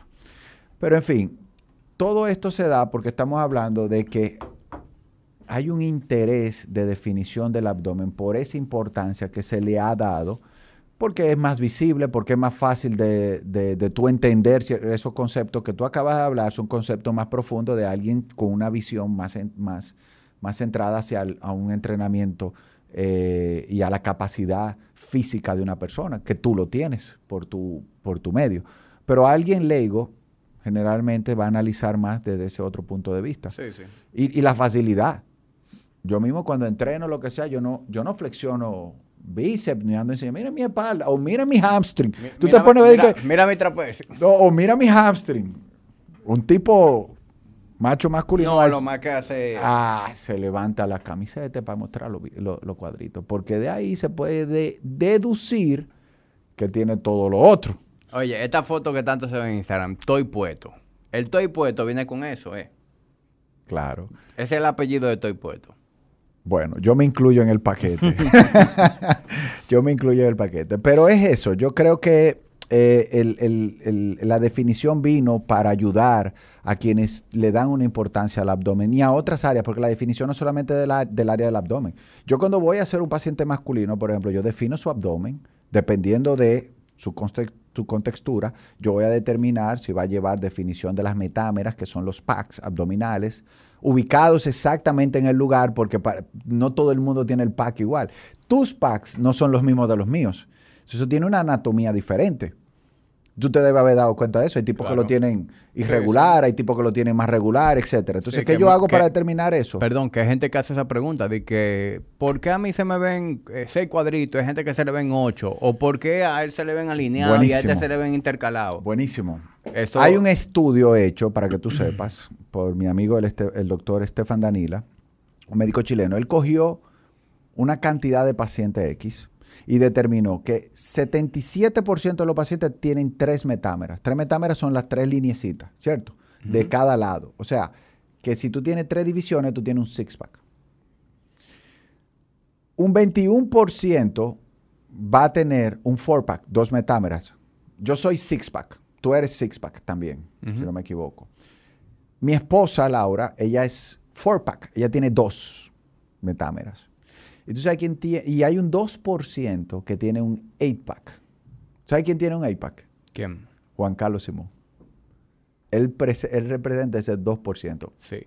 Y al mismo tiempo, Juan Carlos tiene la línea alba bien marcada, bien profunda. bronceada. ¿Tú la has visto? Bueno, sí, sí, él la tiene. Bueno, si tú miras a Juan. Carlos en competencia. Claro, que- lo tiene marcadísima.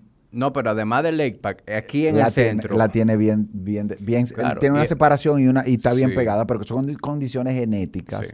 que no es de todo el mundo, independientemente de. Bueno, son condiciones, pero también esa profundidad la da en la masa muscular que tiene cada uno de los packs musculares de él. Sí. Sí. Porque ese efecto tridimensional te lo da el desarrollo del músculo. te lo da el desarrollo del músculo. Pero déjame decirte, y no sé si lo sabes, yo tengo mi, mi gran amigo también de Brasil, eh, con el cual comparto muchos seminarios, que él desarrolla una técnica para inyectar grasa dentro del propio músculo recto abdominal. ¿Qué me ayuda a eso? A tener mayor volumen muscular. Entonces, los cuadritos no deben de ser realizados en la base de marcar la grasa. Y ese es el gran error. Yo tengo que ayudarte genéticamente, quizás tú no tuviste el privilegio de tener una metámera más definida o una retracción en esa área. Yo tengo que ayudarte a tener esa retracción en esa área específica donde tú tienes tu metámera anatómicamente definida. La busco con un ultrasonido, determino dónde está y ahí hago un esculpido específico para esa zona. Y esa es la forma como nosotros, yo te consigo mejorar una condición que, yo, que ya tú tienes, porque es una condición que tú tienes, pero yo tengo que definir qué tipo de abdomen tú tienes. Entonces ya sabemos que hay un six-pack en la mayoría de los pacientes, pero no a todo el mundo se le va a hacer lo mismo. Entonces yo tengo, si, entra- si entran a mi, a mi Instagram, por ejemplo, van a ver que hay pacientes que tienen un four-pack, un six-pack, todos son diferentes. Y dicen, ay, pero mira, se ve natural. ¿Por qué se ve natural? Porque tiene un contexto. Entonces, eso, eso es lo que es, es importante. No sé si lo abarcamos bastante y definimos muchas cosas en ese camino, pero el paciente ideal es ese paciente que también tiene un objetivo claro de hacia dónde quiere llevar su lifestyle para mí. Entonces, para mí no me sirve un paciente que venga a cirugía buscando que simplemente la cirugía le va a resolver todo el problema y todo su deseo. Y que va a quedar como una de las fotos de Instagram de una de mis obras de arte que están en el Instagram. ¿Sabe por qué? Porque se lo ganaron. Porque no solamente el doctor consiguió un resultado, sino porque ese paciente, esa obra de arte que está allí, está allí porque ella se cuida y entrena. No hay otra manera posible de usted estar en esa condición física. Punto. ¿no? Y, si tú sales de ahí, por más bien que quede la cirugía, si tu estilo de vida no contribuye a que eso no tan solo permanezca, sino que continúe mejorando, pues entonces vamos a caer en lo que tú comentaste antes, en que tú empiezas de repente a desarrollar eh, almacenamiento de grasa en zonas en donde antes tú no tenías problemas y esas zonas ya empiezan a veces de, cierta manera. Y, y bueno, el componente salud, ni hablar. Correcto. Que yo creo que, se- que tiene que ser el objetivo, porque yo consigo motivar a mis pacientes a mí. Los pacientes van a mi consultorio muchas veces en una consulta como en el día de hoy. Yo ando de traje así porque hoy yo estaba consultando. Yo generalmente en la semana, cuando estoy en quirófano, yo ando en pijama quirúrgica. Entonces yo hoy tuve, yo tengo generalmente de 10 a 12 consultas cuando tengo consultas presenciales en, en, en Sculptor son muchas historias. Lo más interesante del mundo es tu- o escuchar la historia de cada persona. Es bellísimo. Realmente yo tengo un privilegio enorme de poder eh, servir a otros y ayudarles en, en su camino. Y muchas veces esto, hay muchos pacientes que llegan allá, previamente ellos llenan un formulario para ver sus condiciones, si hay condiciones que no los no soportaría una cirugía, un paciente que fumó durante 15 años, todavía fuma, ya es un paciente que se le dice, mire, el doctor por seguridad no le puede consultar porque no va a proceder la cirugía, un tema de seguridad. Y así otras condiciones que se dan. No vamos a entrar en detalles ahora, pero el paciente llega allá y pone tú está en sobrepeso.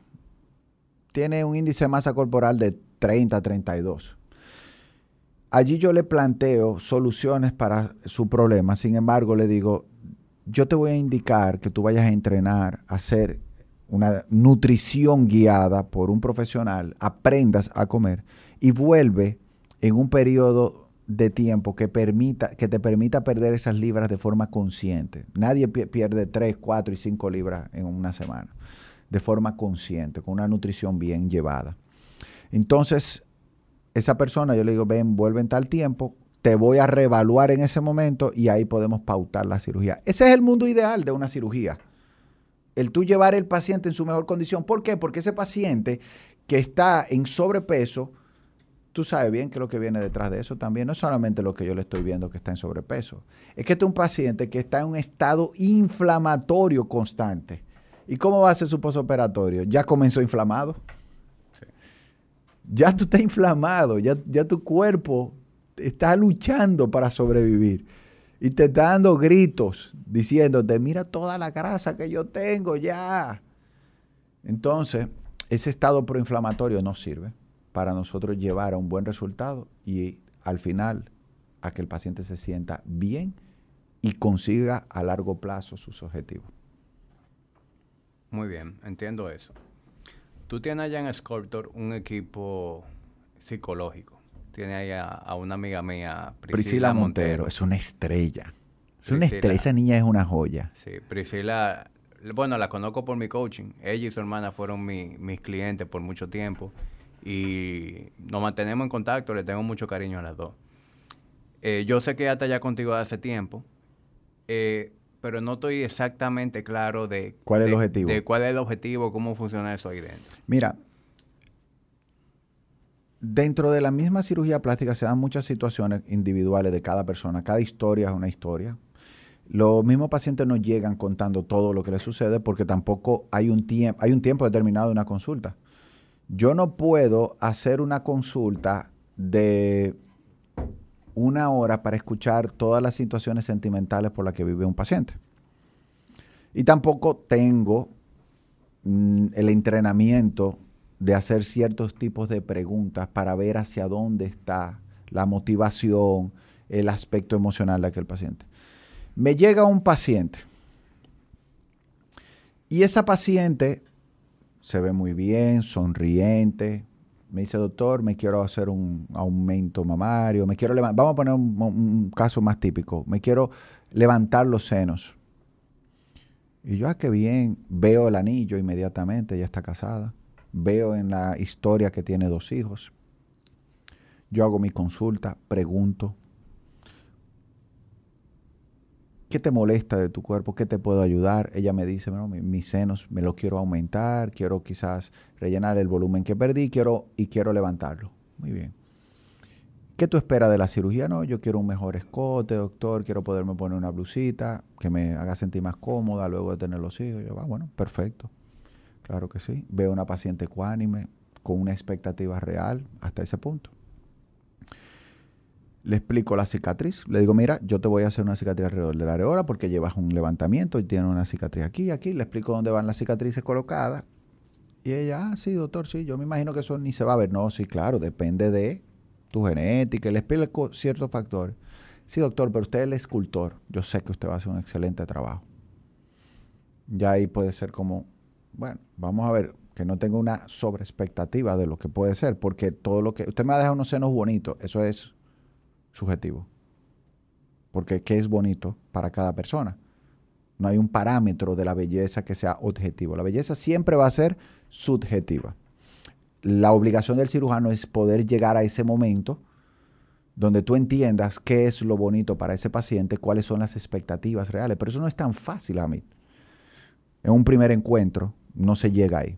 yo ya en ese momento la oriento lo mejor que puedo, hay un parámetro para orientarla, y luego el paciente se va, hace su planificación, coordina su cirugía y vuelve entonces a hacerse exámenes y una segunda consulta. Previo a esa segunda consulta, entonces el paciente va a donde Priscila y le dice, ay Dios mío, mira, yo me quiero poner, me quiero hacer esta cirugía porque realmente, te voy a explicar, no es ni para mí, es que mi esposo me está traicionando. O mis hermanas me tienen harta que yo tengo los senos feos. Yo lo veo mi seno bien, pero todo el mundo quiere que yo me los opere, que qué yo hago con esos senos así. O estoy esperando que mi esposo venga a mí luego de que me haga esta cirugía porque ya descubrí que su amante tiene los senos hechos. Yo te estoy poniendo un caso hipotético, ojo, no, no quiere decir que esto sea así, ¿eh? Lo que quiero colocar aquí es que hay una situación donde el impulso de la cirugía no es el deseo propio del paciente, sino es un deseo para solucionar o tapar un problema. Entonces, ninguna paciente, ninguna mujer debe de querer operarse tratando de corresponder a un deseo que ella entiende de su esposo, porque ningún esposo entiende que su esposa necesita cirugía, ese es otro aspecto. El esposo la va a querer a usted tal y cual es. Que usted se haga una cirugía y se ponga más bonita y se valorice, perfecto lo va, le va a encantar, pero eso no va a hacer que un esposo quiera más o quiera menos a una, a una esposa. ¿sí? Eso es muy importante que, que, lo tengan pendiente. Entonces, el psicólogo que sí hace, que en el caso de Priscila, Priscila viene a orientar a esa paciente. Pero ponle tú que está todo bien en casa. Vamos a decir, ya, ya dijimos que hay un problema en casa. El problema en casa ya no me lo va a decir a mí, se lo va a decir a Priscila probablemente. Y entonces ya eso es un caso para nosotros sentarnos a conversar nuevamente. Yo tengo que conocer a ese esposo, yo te lo dije al inicio, yo tengo que conocer al esposo por eso siempre. Conversar, que sepa quién va a operar a la madre de sus hijos, si el caso tiene hijos. El padre que sepa que quién va a operar a su hija, porque muchas veces la lleva la mamá y no el papá. No, yo tengo que operar con los dos. Yo, los dos tienen que estar de acuerdo. Entonces ponle tú que está todo bien en casa, está fantástico, pero este es de las pacientes que son súper felices y todo es maravilla. Sin embargo, cuando llegan al principio, la paciente le dice, mira, y de entre las múltiples cosas le dice, mira, y una pregunta, tú, tú eres que te encargas de hacer ¿Qué cosas en la casa? Ah, no, yo soy la que hago todo en casa, la compra, la que llevo a los muchachos al colegio, eh, yo soy la que le resuelvo la compra a mi suegra porque mi suegra está enfermita, entonces yo también le llevo la compra a ella, yo soy la que coordino esto, también ayuda en la oficina de mi esposo, espérate. ¿Y tú ya planificaste qué va a pasar luego de tu cirugía? O sea, tú te abasteciste, tú te vas a operar el lunes, pero tú te abasteciste adecuadamente, contrataste a alguien que pueda llevar a tus hijos a la escuela alguien que te va a, ayudar en los quehaceres de la oficina, en tu esposo, si tú lo ayudas. O sea, tú te planificaste en ese sentido. Mira, tú sabes que yo no había pensado en eso. Dice, sí. Vamos a enlistarlo. ¿Qué, ¿Cuáles son las cosas? Mira, tal cosa. Ah, no, pues yo voy a tener que llamar a, mi mamá o yo voy a tener que decirle a fulano, ay Dios mío, pero claro, no se está planificando. Entonces yo te estoy hablando que hay un componente desde parte emocional a una parte práctica que muchas veces el paciente no lo entiende. Entonces, ¿qué hace eso? Genera una mala experiencia porque el lunes ella creía que iba a estar bien para poder llevar a los muchachos o ir al supermercado y nadie fue y el esposo le dice, tú vete, operaste para eso y ahora me lo tiraste a mí. Mira ahora, yo tengo que salir para la oficina, pero tengo que llevar a los muchachos y no hay nada para desayunar. Aquí nadie ha hecho compra.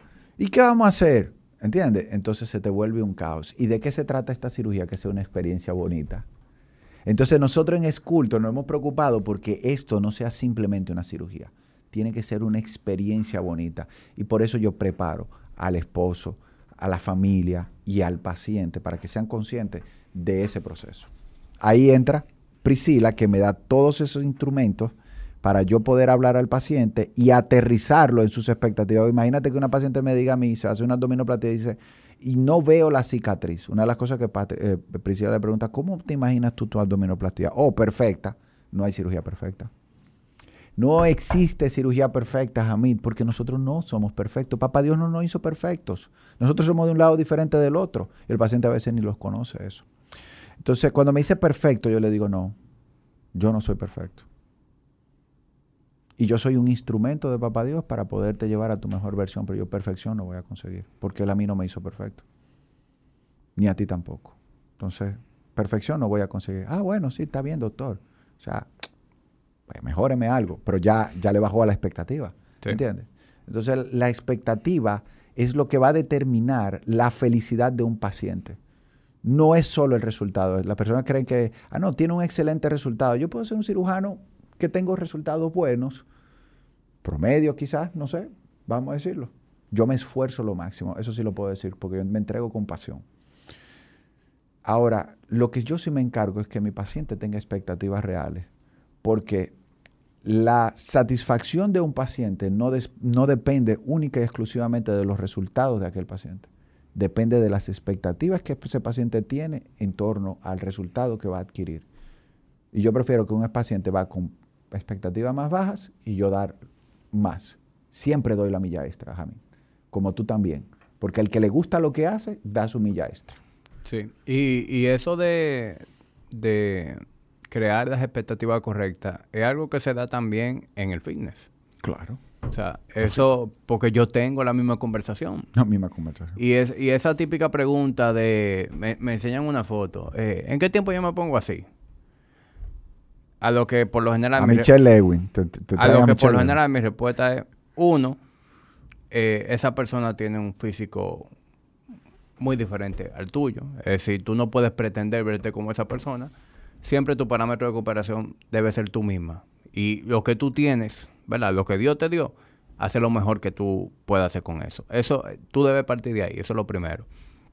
Y lo segundo es que Roma no se hizo en un día.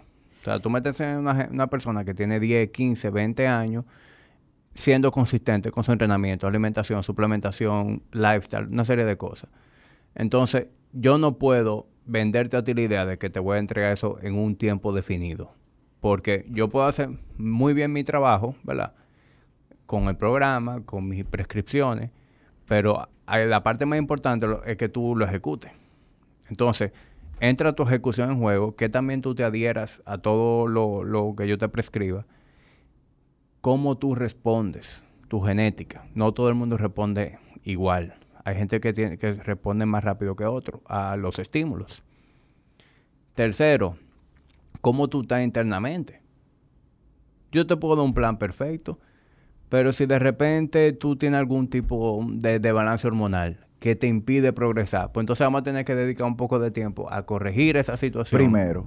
Antes de continuar avanzando con lo otro. Entonces, por eso hay que crear las expectativas. ¿Qué yo te puedo dar? ¿Verdad? Y, cuál es la mentalidad correcta en este proceso. Y la responsabilidad que esa persona tiene. Y obviamente lo, lo mío, porque lo tuyo es quirófano y recuperación. Lo mío es un journey mucho más largo. Entonces, ahí es más importante todavía. para que no se pierda el estímulo. No, pues, y se trata de que tú disfrutes el camino más que la misma meta. Porque eso es todo. Y tú sabes que uno llega y no se da cuenta. Claro. Y volvemos a lo, que hablamos ahorita. tú vas subiendo la vara, tú vas subiendo la vara, tú vas subiendo la vara. Pero, Ricardo, cuando yo empecé el gimnasio, ¿tú sabes lo que yo quería? Bajar la barriga y ya yo no tenía expectativa de que de dedicarme a esta vaina, ni de, ni de performance, ni de verme. Yo entré con la finalidad de bajar la barriga. Me, encantó, me apasioné en el tema y ya el resto de historia. Pero esa era mi expectativa inicial. Tú, sabes que mucha gente no sabe que tú eres ingeniero. Sí. Yo mismo me sorprendí cuando me dijeron, no, que Jamí es ingeniero. Civil, de Intec. No, yo soy ingeniero industrial de la Pucamaima. Ah, de la Lo que pasa es que yo nunca ejercí. Ya. es, uno de tus compañeros es civil, ¿cierto? Sí, eh, Juan Carlos. Juan eh, Carlos. Juan Carlos, ingeniero civil de, de Exacto. Eh, y, tengo muchos otros amigos que son de civil de Intec. pero no, yo estudié industrial y sí trabajé en el área de construcción con mi familia por mm. muchos años. De hecho, yo me desligué un poco porque aún no lo he hecho por completo me desligué un poco del 2018 para acá porque ya el gimnasio me requería full time. Pero el negocio de la familia sigue ahí. Hoy en día está, mi papá sigue ahí con, mis hermanas, que una de ellas es arquitecta, la otra es diseñadora de interiores. Y están ahí tirando para adelante el negocio todavía. No, pero bien. Yo creo que eso, eso es importante también. Uno tiene que hacer equilibrio en todo. Ahí yo estoy de acuerdo. Ricardo, mientras tú me estabas contando eso que tú haces, hay varias cosas que me llamaron la atención en, en la práctica, en tu práctica, en lo que tú estás haciendo ahí en Sculptor. El hecho de que tú rechazas pacientes, ¿verdad? Si no son el fit adecuado para, para ti y para el tipo de resultado que tú quieres Pero entregar. rechazar, Jamil, no me gusta esa palabra. Vamos a ponerla bonita, porque yo sé que te importa que suene bonito, pero al final tú estás rechazando a un paciente que, que o no le conviene la cirugía, es decir, no es lo que le conviene por un tema de riesgo de salud o porque eso no es lo que deba resolver. ponerle que no le, no le estoy indicando, la- no le, indi- le contraindico la cirugía. Pues ¿sabes qué pasa? Que el rechazo genera odio y parece que lo que hay es una, eh, ¿cómo se diría eso? Un preconcepto. Ay, el doctor no quiere saber de los gorditos.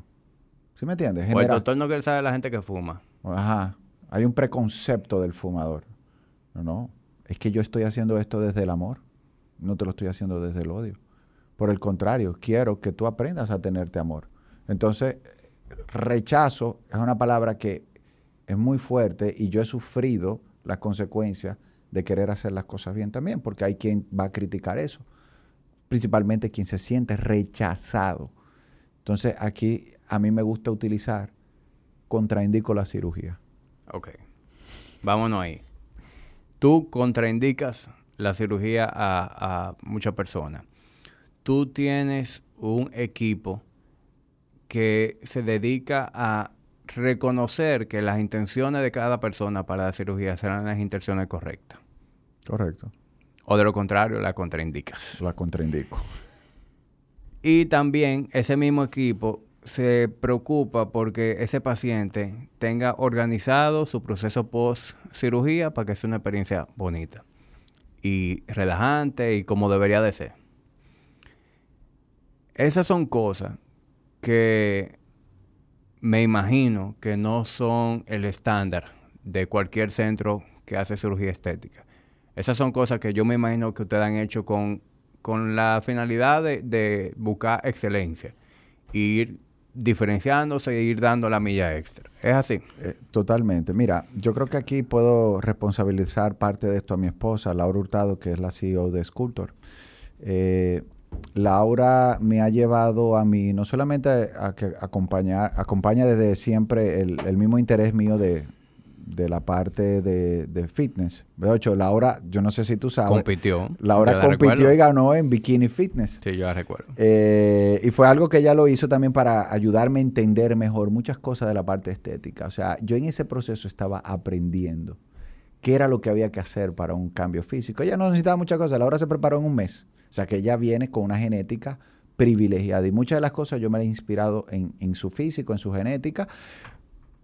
Eh, pero al mismo tiempo, Laura se preocupó mucho por llevar la parte humana y espiritual. Cuando digo espiritual no me refiero a nada de religión, sino la parte de tú estar bien contigo mismo, primero antes de una cirugía, y que parte del proceso quirúrgico sea un aprendizaje para seguir estando y aceptándote cada vez más. Entonces tú tienes que estar bien por dentro y por fuera. Entonces, cuando tú entiendes y ves al ser humano no como un instrumento de conseguir un resultado, yo digo obra de arte, pero nunca me, nunca me imagino a una persona como un objeto inanimado, porque es un ser humano. Entonces, cuando tú ves el ser humano allí, entonces tú cambias el concepto tradicional de simplemente dar un servicio.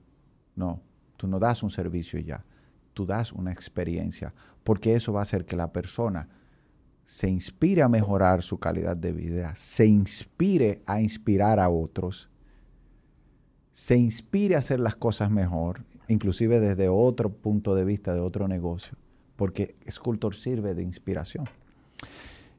Y Laura ha sido gran empuje en eso porque ella viene trabajando en toda la parte administrativa de eh, la parte, lo, lo que se consideran las empresas de experiencia al cliente. Sí, de hecho, yo, yo conocí a Laura eh, cuando yo estaba en el catador. Correcto. Laura la cuando ahí. llegó aquí al país, ella comenzó trabajando con los Bonarelli Y luego entonces que nos, yo, un día yo le digo, mira, yo como médico no puedo, o sea, me estoy, me estoy volviendo loco. Comencé a hacer coaching. En esa vez yo comencé a hacer mi, primer, mi primera mentoría con Astrid Encarnación, no sé si la conoce. Y ella me llevó a entender lo que era la importancia de formar un equipo. Formé mi equipo, pero entonces todo me caía a mí. Todo. La parte administrativa, los pacientes, esto. O sea, yo tenía que estar en todo. Y yo decía, no, espérate.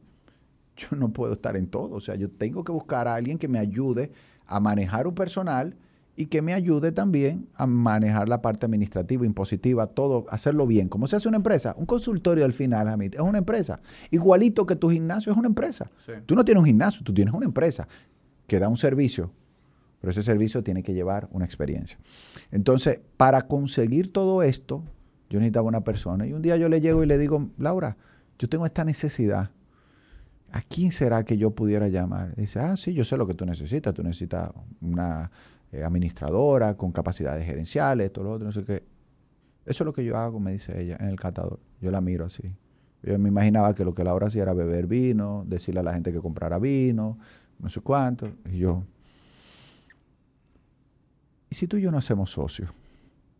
Qué lindo será compartir eso. Es una aventura. No le estoy, eh, con eso yo no le estoy recomendando, eh, ¿verdad? A nadie que, que lo haga de esa manera, porque eso puede salir bien, pero tiene que haber un crecimiento personal, tiene que haber un crecimiento como pareja y ciertas situaciones allí para que esto no se dé, no se dé a menos. Entonces, trabajar en pareja me permitió a mí ese crecimiento junto a Laura y de poder llevar una cierta inspiración, no solamente desde el punto de vista de salud, del fitness, de la estética, también desde el punto de vista de solución de vida y de cómo uno puede incorporar todas las herramientas que hemos estado hablando acá de, la parte fitness al crecimiento personal y a vivir una, una, vida plena. Porque al final, ¿qué es lo que todos estamos buscando con esto? Sentirnos bien, ¿para qué? Para tener una vida plena. No hay ningún otro objetivo más. Al final, todo lo que hacemos aquí, yo estoy aquí porque me siento pleno hablando contigo de este tema. Yo voy al gimnasio a entrenar porque me siento pleno al final de un entrenamiento lleno de endorfinas porque estoy cuidándome. Y todo se traduce al final en estar pleno. Tú vas y te compras algo, un carro nuevo, una casa, porque te sientes pleno. Entonces, todos nuestros objetivos van direccionados a una felicidad integral que tiene que incluir obviamente las personas que tú amas y quieres alrededor. Entonces, Sculptor se forma basado en un principio de, llevar una experiencia diferente y eso lo trae Laura con su relación, con, su experiencia en la relación de clientes. Y el tipo se ganó su papi punto hoy. mira. No, pero mira. Tú sabes que cuando ella escuche esto se va a reír porque yo siempre hablo de la parte de los papi puntos y los esposos que van allá, yo le otorgo su papi puntos porque se lo ganan a mí. Claro. Un esposo que está ahí apoyando a su esposa se ganó los papi puntos.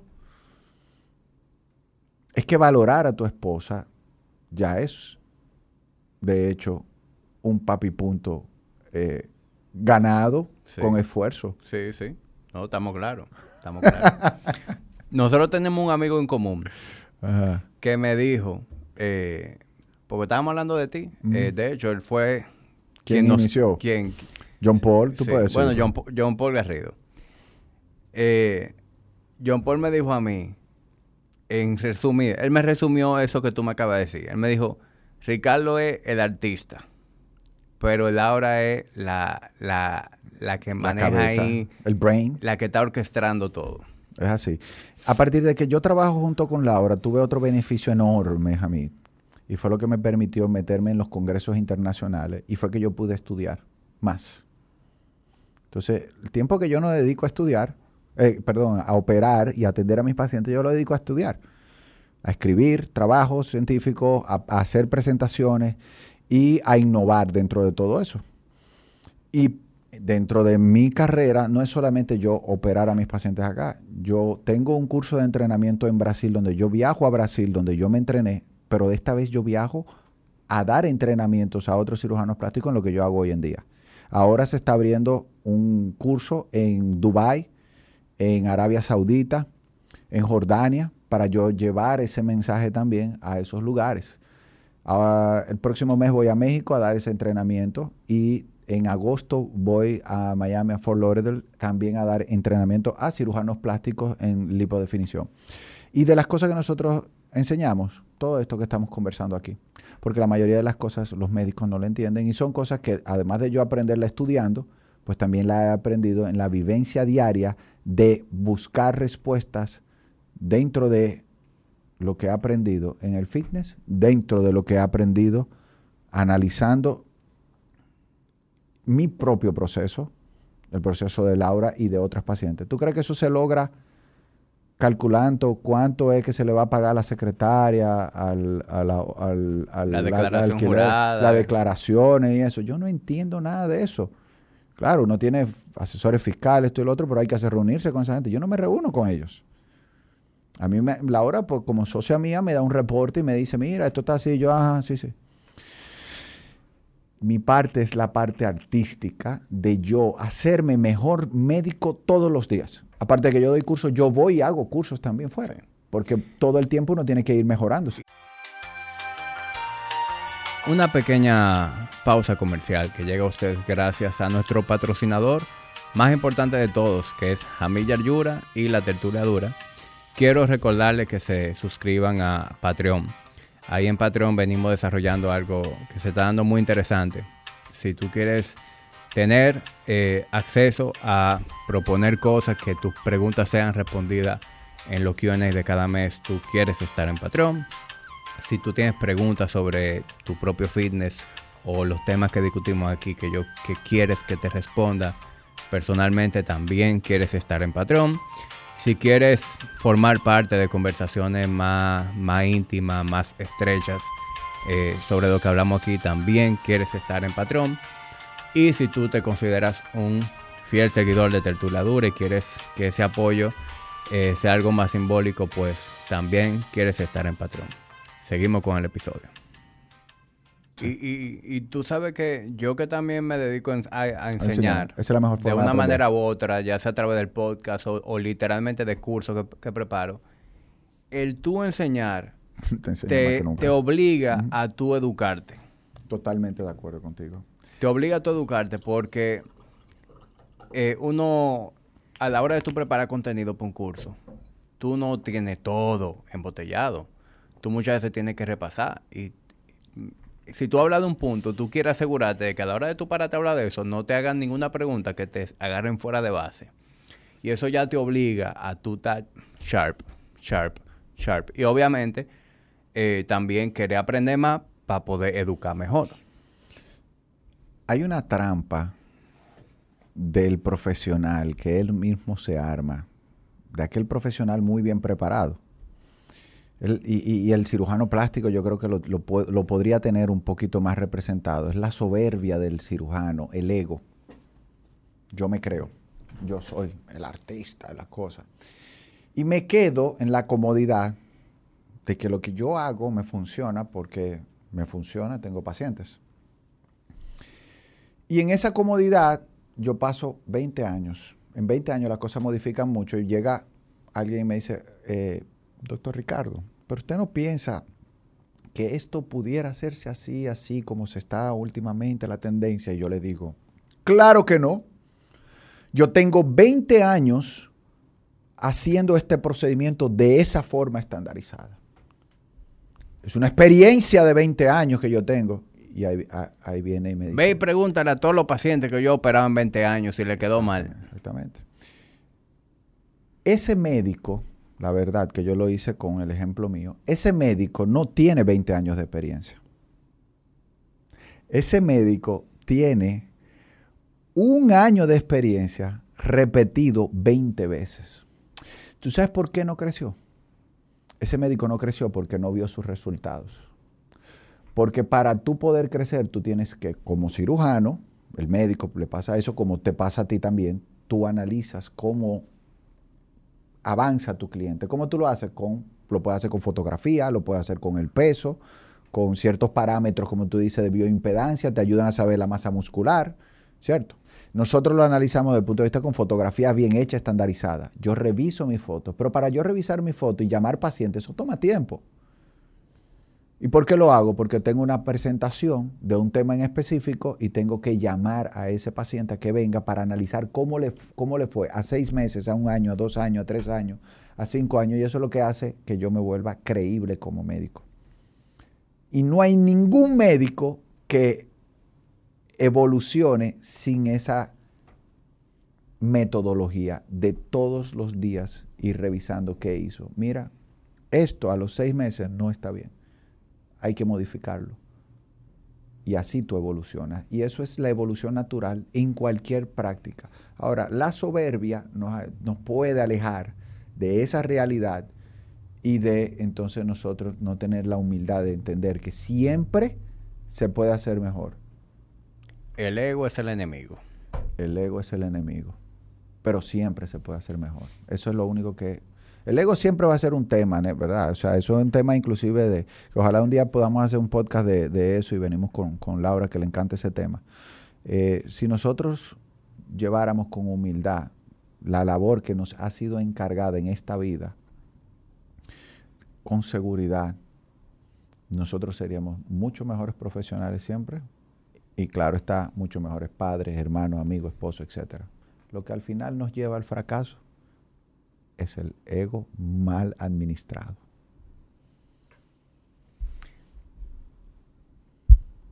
En, esta misma línea, ¿verdad? Porque yo, yo, te estoy escuchando y yo me estoy actualizando, porque yo, yo te dejé a ti en una etapa, ¿verdad? Y veo los, como tú has madurado como persona, como profesional, los éxitos que tú has tenido y la verdad que son dignos de admiración y, respeto. Es decir, el hecho de que tú te tan valorado como profesional como lo estás hoy en día, eh, lo reconocido que es tu centro, el hecho de que tú te dando clases, eso automáticamente ya eh, pues te, te pone en una posición diferente como profesional. Y mucha gente ve casos como el tuyo y automáticamente como que dicen, ah, ese tipo sobre todo cuando te ven rubito y ojo claro. Ah, el tipo de puro seguro tuvo fácil, seguro fue un hijito de papi y mami, lo mandaron a estudiar para Brasil, allá estaba chilling. Como que creen que para ti fue fácil. Y aunque tú y yo no somos cercanos, yo a ti te conozco desde antes que tú me conocieras a mí. Mm. Bueno, tenemos un amigo en común que en la época entrenaba contigo, Eduardo Mejía. Más para atrás. Más para atrás. Ah, pero tú me estás revelando una cosa que no me había dicho. Más para atrás. Tú estudiaste en Intec. Yo estudié en Intec. Y tú eras muy amigo de Nino Casosa. Claro. Yo, yo soy hermano casi de Luis. De, y de Ninoc y de Giselle. Yo me crié en esa casa. Ah. Lo que pasa es que yo era carajito. Yo recuerdo que tú ibas en tu íntegra. Tú tenías una íntegra. Pero ya, ya eso era al final. Ahí yo estaba en buena. Espérate, ¿qué carro tú tenías para yo saber si era tú? Yo andaba a pie todavía, yo nunca era Porque usted tenía unos amigos que andaban en una GTI que yo... Ese era JC. La GTI ah, era, de JC. Pues yo me acuerdo de un amigo de Luis. Pues mira, para que tú veas, nos conocemos entonces de hace bastante tiempo, desde la época de la universidad. Y como tú dices, ya ahí tú estabas en buena pero tú eras un estudiante fajado. Claro. Que, que, ya te había dado el lujo de comprarte una íntegra. mi padre me habían podido empujar ahí ese momento. Pero, pero a mí me consta que lo que tú has cosechado es con mucho trabajo, mucha dedicación y mucho esfuerzo. No, yo te agradezco eso, eh, Jamil, tus palabras. Realmente yo creo que eh, todos nosotros vinimos de familias que son profesionales, que son padres que nos han empujado en la parte de educación. Yo creo que el, mayor deber de un padre y la mejor herencia es la educación, ¿sí? Y tuve el privilegio de poder, eh, mis padres vivían en San Francisco, yo realmente, la gente no lo sabe, yo soy nacido en Colombia, mi madre es colombiana, mi papá es dominicano. Y mis padres se conocieron en Rusia y vinieron a la República Dominicana a vivir aquí. Mi mamá era, pues como dije, colombiana. Yo nací en Colombia y vine a vivir acá. Y vivían en San Francisco, viven en San Francisco de Macorís mi padre y yo vengo aquí a la capital a estudiar, a INTEC, ya que tú haces la introducción. Y duro seis años acá y luego mi padre me apoya para irme a Brasil. Claro, no dejo de ser un privilegiado en términos de que sí, me dieron la oportunidad. Pero yo creo que privilegiado es quien sabe buscar sus oportunidades y aprovecharlas. Y eso puede ser cualquiera. Desde el que tiene una beca al que no, al que tiene un padre que lo pueda apoyar, porque muchos otros son privilegiados de otra forma económicamente y no aprovechan eso y por tanto para mí esos no son privilegiados al final, son pobrecitos porque no supieron aprovechar las condiciones que tuvieron. Yo tuve la condición y el factor de una familia que me educó a darle valor al sacrificio de lo que ellos hacían para poder estudiar. Y luego otros valores que me fueron inculcados, no solamente por mi familia, sino durante mi formación, que son los que me llevan hoy en día a yo tratar siempre de dar mi mejor para quien confía en mí, quien confía su vida en mí. Imagínate, ¿sabes lo, lo delicado que es confiar la vida en una persona? Ahí. Y no solamente su vida, la vida de los otros, porque cuando una madre se, se somete a una cirugía, ella no está, ella no está preocupada por su vida. ¿Tú sabías cuáles son el principal miedo de una paciente al someterse a una cirugía? Dejar a sus niños huérfanos. Dejar sus niños huérfanos. Entonces, lo, lo, primero que yo le digo a una madre cuando ya me cede esa oportunidad, le digo, mira, quiero agradecerte la confianza que tienes en mí, pero quiero decirte también que yo tomo esto con mucha responsabilidad porque no solamente estoy viendo tu vida, yo lo veo como un todo. Yo agradezco la tengo el valor de la responsabilidad que se me está dando a la madre de dos hijos, tres hijos, cuatro hijos, un hijo. Porque yo sé que esos niños te necesitan a ti. Entonces, yo tengo que agradecer aquí a mis padres, indudablemente, del privilegio, de los valores que me fueron inculcados desde pequeño. Lo único que no me inculcaron fueron el, fue, el fitness y me daban entonces eh, batida con leche carnation, pero está bien, ellos no sabían mucho de eso. Ya hoy en día soy yo que les enseño a ellos. no, y, no había tampoco mucha educación al respecto. No había, para nada, para nada. A, mí, me pasa igual. Eh, yo, yo viví todo tipo de desayuno. En mi casa se llegó a desayunar plátano con huevo y salami Así como tuvimos una época no eso desayunaba con fle. Y yo, y yo estoy seguro que en cualquiera de esas etapas la intención de mi papá y mi mamá era, la mejor. era dame, lo mejor. La mejor alimentación. A mí, ¿qué tú te desayunas hoy? Yo quiero saber qué tú comes en un día, porque eso yo lo voy a compartir y yo espero poder compartir mucho este podcast con mis, con mis eh, pacientes y colaboradores y amigos. ¿Qué, ¿Qué desayunas, a mí? ¿Qué es un día de comida tuyo? Ok. Mira, el, centro de mi alimentación es la proteína. Es decir, yo le doy prioridad a la proteína animal en, en toda mi comida. Sea desayuno, sea comida, sea cena, yo no discrimino. Yo me puedo comer un trozo de carne roja de desayuno, así como me lo puedo comer de cena. ¿Qué tú desayunaste hoy? Yo últimamente no, no, no, no, desayuno porque hago mi primera, mi desayuno viene siendo a las 11. no, a la hora del almuerzo. Okay. Y la razón por la cual he adoptado, yo voy mucho on and off con eso de, de, ayuno en la mañana. Y lo hago mucho dependiendo de cómo se vea mi volumen de entrenamiento y mi estilo de vida, que ahora yo estoy entrenando y todo eso. Ahora mismo yo me levanto 5 eh, de la mañana, eh, tengo la mañana súper apretada y yo me siento muy bien sin comer en la mañana. Agua y café. Entonces yo prefiero ser lo más productivo posible en mi mañana, no tener que invertir tiempo en cocinarme el, desayuno, en no poder comerme ese desayuno tranquilo. Yo funciono muy bien en ayuno en la mañana. Yo entreno al mediodía y llego a la casa a comer. Yo todos los días, eh, hora de almuerzo, me como aproximadamente una libra de carne. Cualquier carne. Un día puede ser... ¿Esos son cuántos gramos de proteína? Bueno, en una libra estamos hablando de 16 onzas ahí estamos hablando como de 100, ciento y piquito gramos de proteína en, en una primera sentada. Un día puede ser pollo, un día puede ser carne roja, un día puede ser cerdo, un día puede ser salmón. Yo lo voy alternando. Eh, acompaño eso con alguna dos o tres tazas de arroz blanco y, y, vegetales. A mí me gusta mucho hacer los vegetales al horno. Yo agarro en el horno y cojo, por ejemplo, brócoli, zanahoria, con un poquito de aceite de oliva, sal marina y pimienta. Y si hay aguacate, siempre también va el aguacate va acompañado. Y después de Yo hago una comida muy grande. Estamos hablando de una comida que tiene como 1400, 1500 calorías. Y luego de eso, yo no como más hasta la cena. Yo por lo general, yo estoy haciendo dos comidas al día. Y la cena se parece mucho al almuerzo. Igual, vuelvo y me como más o menos una libra de, de carne, eh, en la cena voy entre 12 y 16. Eh, porque como como suficiente proteína al mediodía, pues ya en la más noche saciado. yo estoy más saciado y, y sé tampoco que y no le pones necesito- carbohidrato también a la, comi- a la cena. Sí. Igual en la noche me, me como... Ya ahí la porción de carbohidrato la bajo un poco, porque mi, mi almuerzo es post-entrenamiento. Ya en la noche no tengo tanto apetito, ni tampoco tengo tanta necesidad de reponer carbohidratos. Ahí yo me puedo comer a lo mejor dos tazas de arroz blanco, o como batata, plátano maduro, algún víveres. Y me como alguna porción de fruta. Bien. Y en eso consiste mi, mi alimentación ahora mismo. Claro, y, y es lo que tú decías en un inicio, cada persona necesita un plan individual. Tú tienes años estudiándote tu cuerpo, tú te conoces y conoces los cambios que tú vas teniendo en la medida va pasando el tiempo, porque el mismo Hamid que ahora no es el mismo Hamid de hace cinco años, tres años, Sí. cuatro años. Y, y- y va de la mano con, con mi entrenamiento. Es decir, como esté mi, mi volumen de entrenamiento en el momento.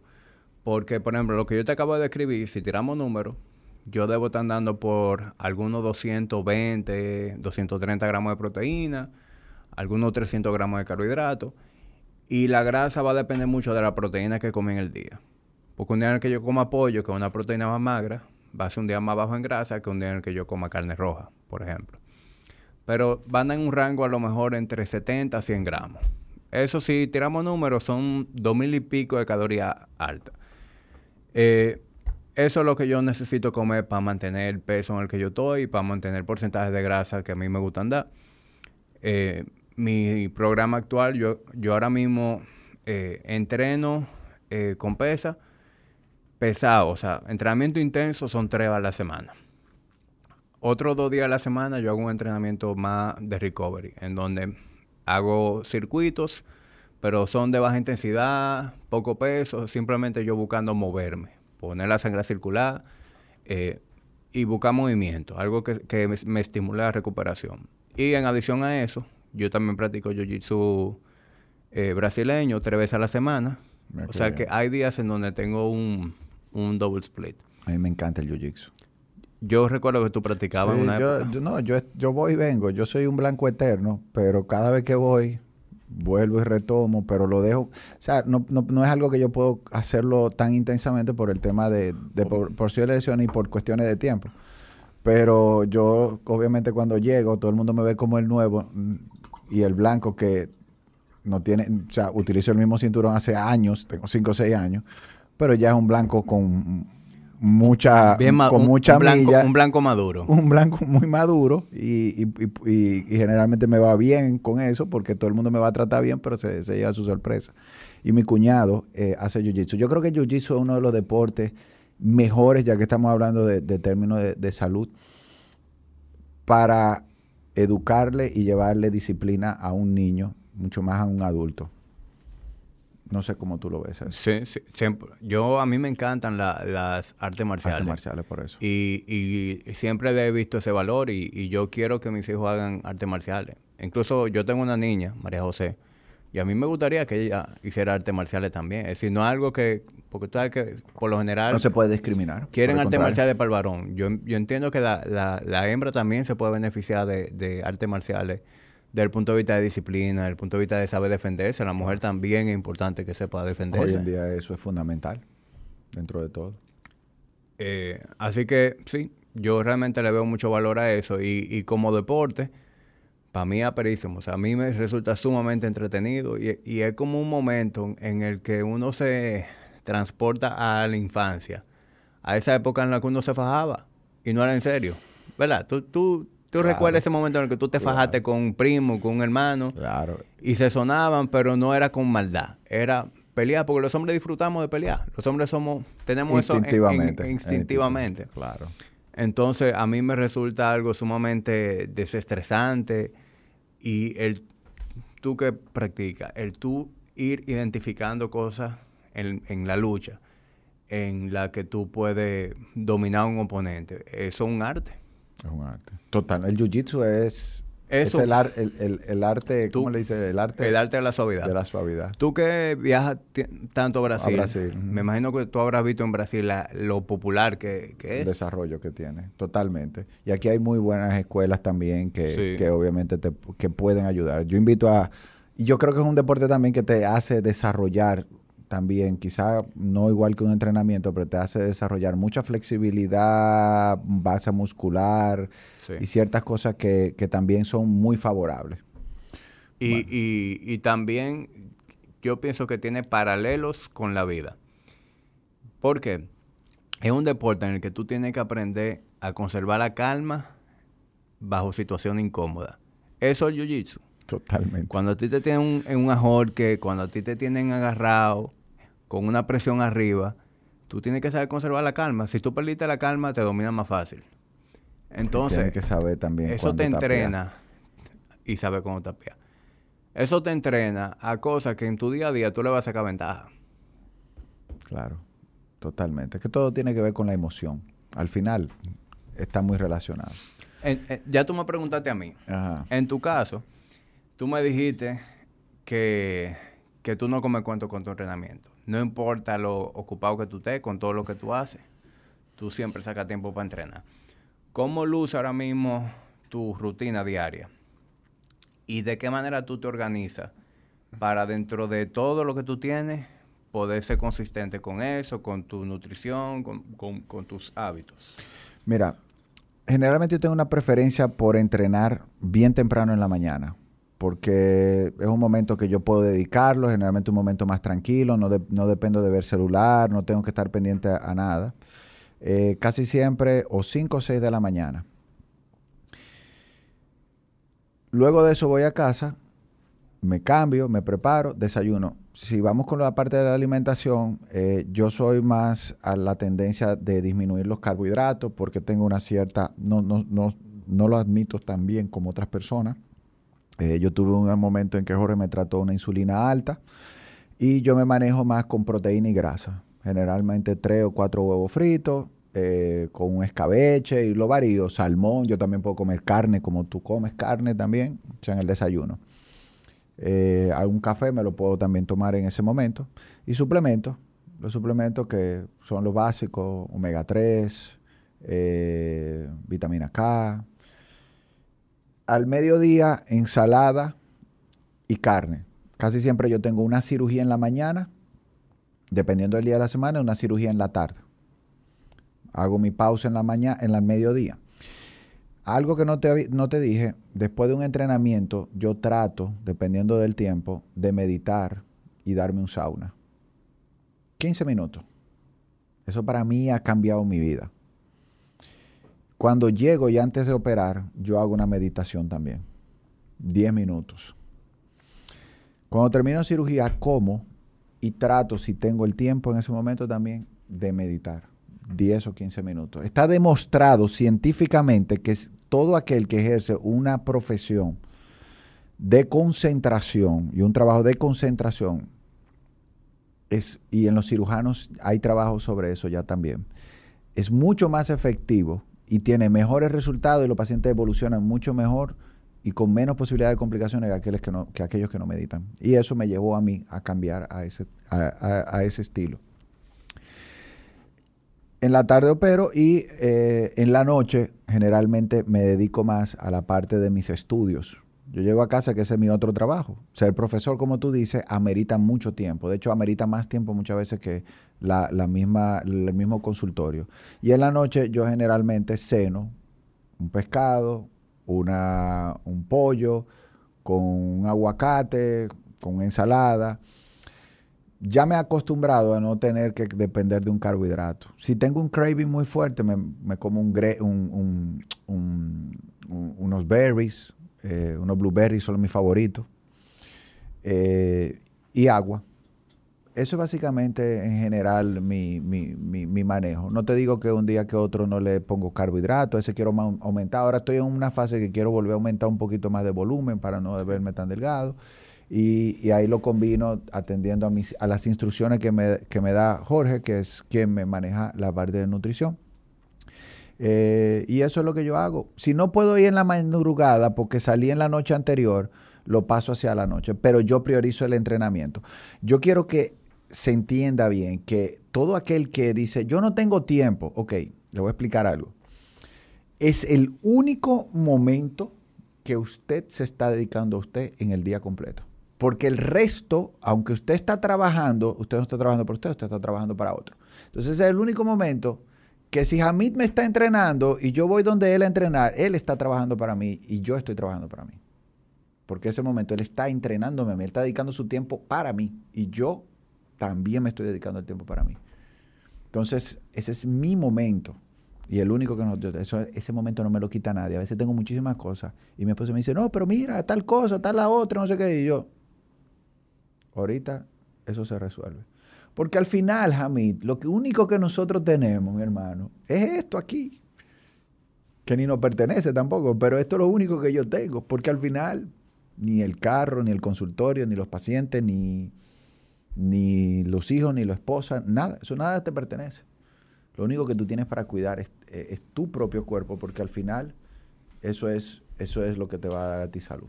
Y súmale a eso el retorno de la inversión de ese tiempo. Porque mucha gente, sobre todo el que no lo ha experimentado, hace el siguiente análisis. Coño, yo tengo mucho trabajo. Eh, yo no, ¿cómo yo voy a hacer ejercicio? Porque si yo me siento tan cansado, no es verdad que yo voy a hacer ejercicio, porque después yo me voy a sentir más cansado en el trabajo y dice, es verdad que yo me voy a joder. Sin embargo, todo el que ha tenido la experiencia de cambiar su estilo de vida y empezar a hacer ejercicio, experimenta lo contrario. Tiene más energía, tiene más, más vitalidad. Entonces, de repente, tú funcionas mejor en tu trabajo, tú te haces más productivo en tu trabajo. Cuando llega la noche, tú puedes dormir mejor. Entonces, una cosa le va sumando a la otra. Totalmente de acuerdo contigo. Mira, a mí, cuando yo me levanto a las 5 o 6 de la mañana, yo soy madrugador también, por, por naturaleza, porque también es una hora donde yo estudio. O sea, o yo estudio o entreno a las 5 o 6 de la mañana, casi siempre. Al menos que yo me acueste un poquito más tarde porque fui al cumpleaños de un amigo, fui donde John Paul a comerme una carne, con, a tomarme un vino. Entonces llegué tarde a casa. Yo tengo que obligarme a dormir mínimo 7 a 8 horas. Raramente yo puedo pasar de ahí. Yo trato de forzar esa, esa dormida. Y cuando yo voy a entrenar, Hamid, yo llego a la clínica a operar y dándole buenos días a todo el mundo súper feliz, porque esos son endorfinas que están rodando ahí. No es lo mismo cuando yo simplemente me levanto y estudio. Cuando yo llego de entrenar, es otra energía, es otro día el mío. Entonces yo creo que esa parte es importante y también la parte de meditar. Yo creo que eso es algo que no, no lo tocamos mucho aquí en esta conversación, pero algo que yo invito a quien no lo hace. Y, yo te quiero preguntar eso. Yo he querido meditar en diferentes épocas de mi vida. He querido adoptar el hábito.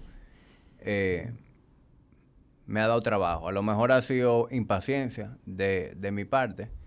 Eh, en, en, mi momento intenté con, con, el uso de una aplicación, que es una meditación guiada. Yo usaba Calm. Y aunque yo no sé si es que mi expectativa de lo que era una meditación era irreal. ¿Por qué? Yo ponía la meditación guiada y yo lo hacía cuando me levantaba, antes de irme a trabajar. Yo lo primero que hacía era, o sea, me bañaba, me cambiaba. Ese momento la casa está todo el mundo durmiendo, lo único que estaba despierto era yo. Yo ponía mi meditación guiada de 10 minutos. Y la verdad es que después de esos 10 minutos yo me sentía bien. Pero yo me quedaba pensando como, yo no, mi mente no estuvo en blanco, yo no logré como que desconectarme, simplemente yo estaba respirando profundo y eso fue lo que yo sentí. Entonces, el beneficio fue de respirar profundo, no de una meditación per se. Entonces, yo no sé si es que mi expectativa de lo que era una meditación estaba desconectada, era irreal, o si fue que yo no le di suficiente tiempo y consistencia a eso. Mira, la meditación, yo no soy un gurú en esto, ojo. Yo te voy a decir mi experiencia, lo que yo he ido viviendo. La meditación es como el entrenamiento hasta cierto punto. Tú no puedes esperar que en la primera meditación tú vas a conseguir los efectos que quizás consigue un tipo en el Tibet, vamos a decir, hasta porque no es el lugar ¿sí? y el estilo de vida que nosotros llevamos. Entonces, la meditación tiene varios enfoques. Yo creo que la mejor forma de comenzar una meditación son meditaciones guiadas, como tú bien comenzaste. Pero hay que entender el propósito de la meditación. Mira lo que sucede. Aquí donde tú y yo estamos hablando, tú eres un tipo mucho más calmo, tú tienes una personalidad más tranquila, más, eh, más flemático, vamos a decirlo de esa forma, un tipo más observador, menos agitado, pero yo sé que por dentro tú eres un tipo que siempre está con muchas ideas en tu cabeza porque tiene muchas responsabilidades. A mí me pasa lo mismo, yo soy un poquito más eh, adrenérgico, lo cual me hace más peligroso. En ese sentido, tú tiendes a tener mucho más calma ante cualquier suceso. Yo soy, puedo ser más impulsivo, entonces yo lo necesito por mi tipo de personalidad un poco más. Por eso me lo he impulsado más, me lo he obligado más. Y como todo el entrenamiento también, uno va y viene un poquito más, un poquito menos. Entonces, ¿cómo yo comencé? Yo comencé con meditaciones guiadas. Todavía las utilizo cuando quiero escuchar algo que me va a traer como un podcast, ideas, crecimiento personal.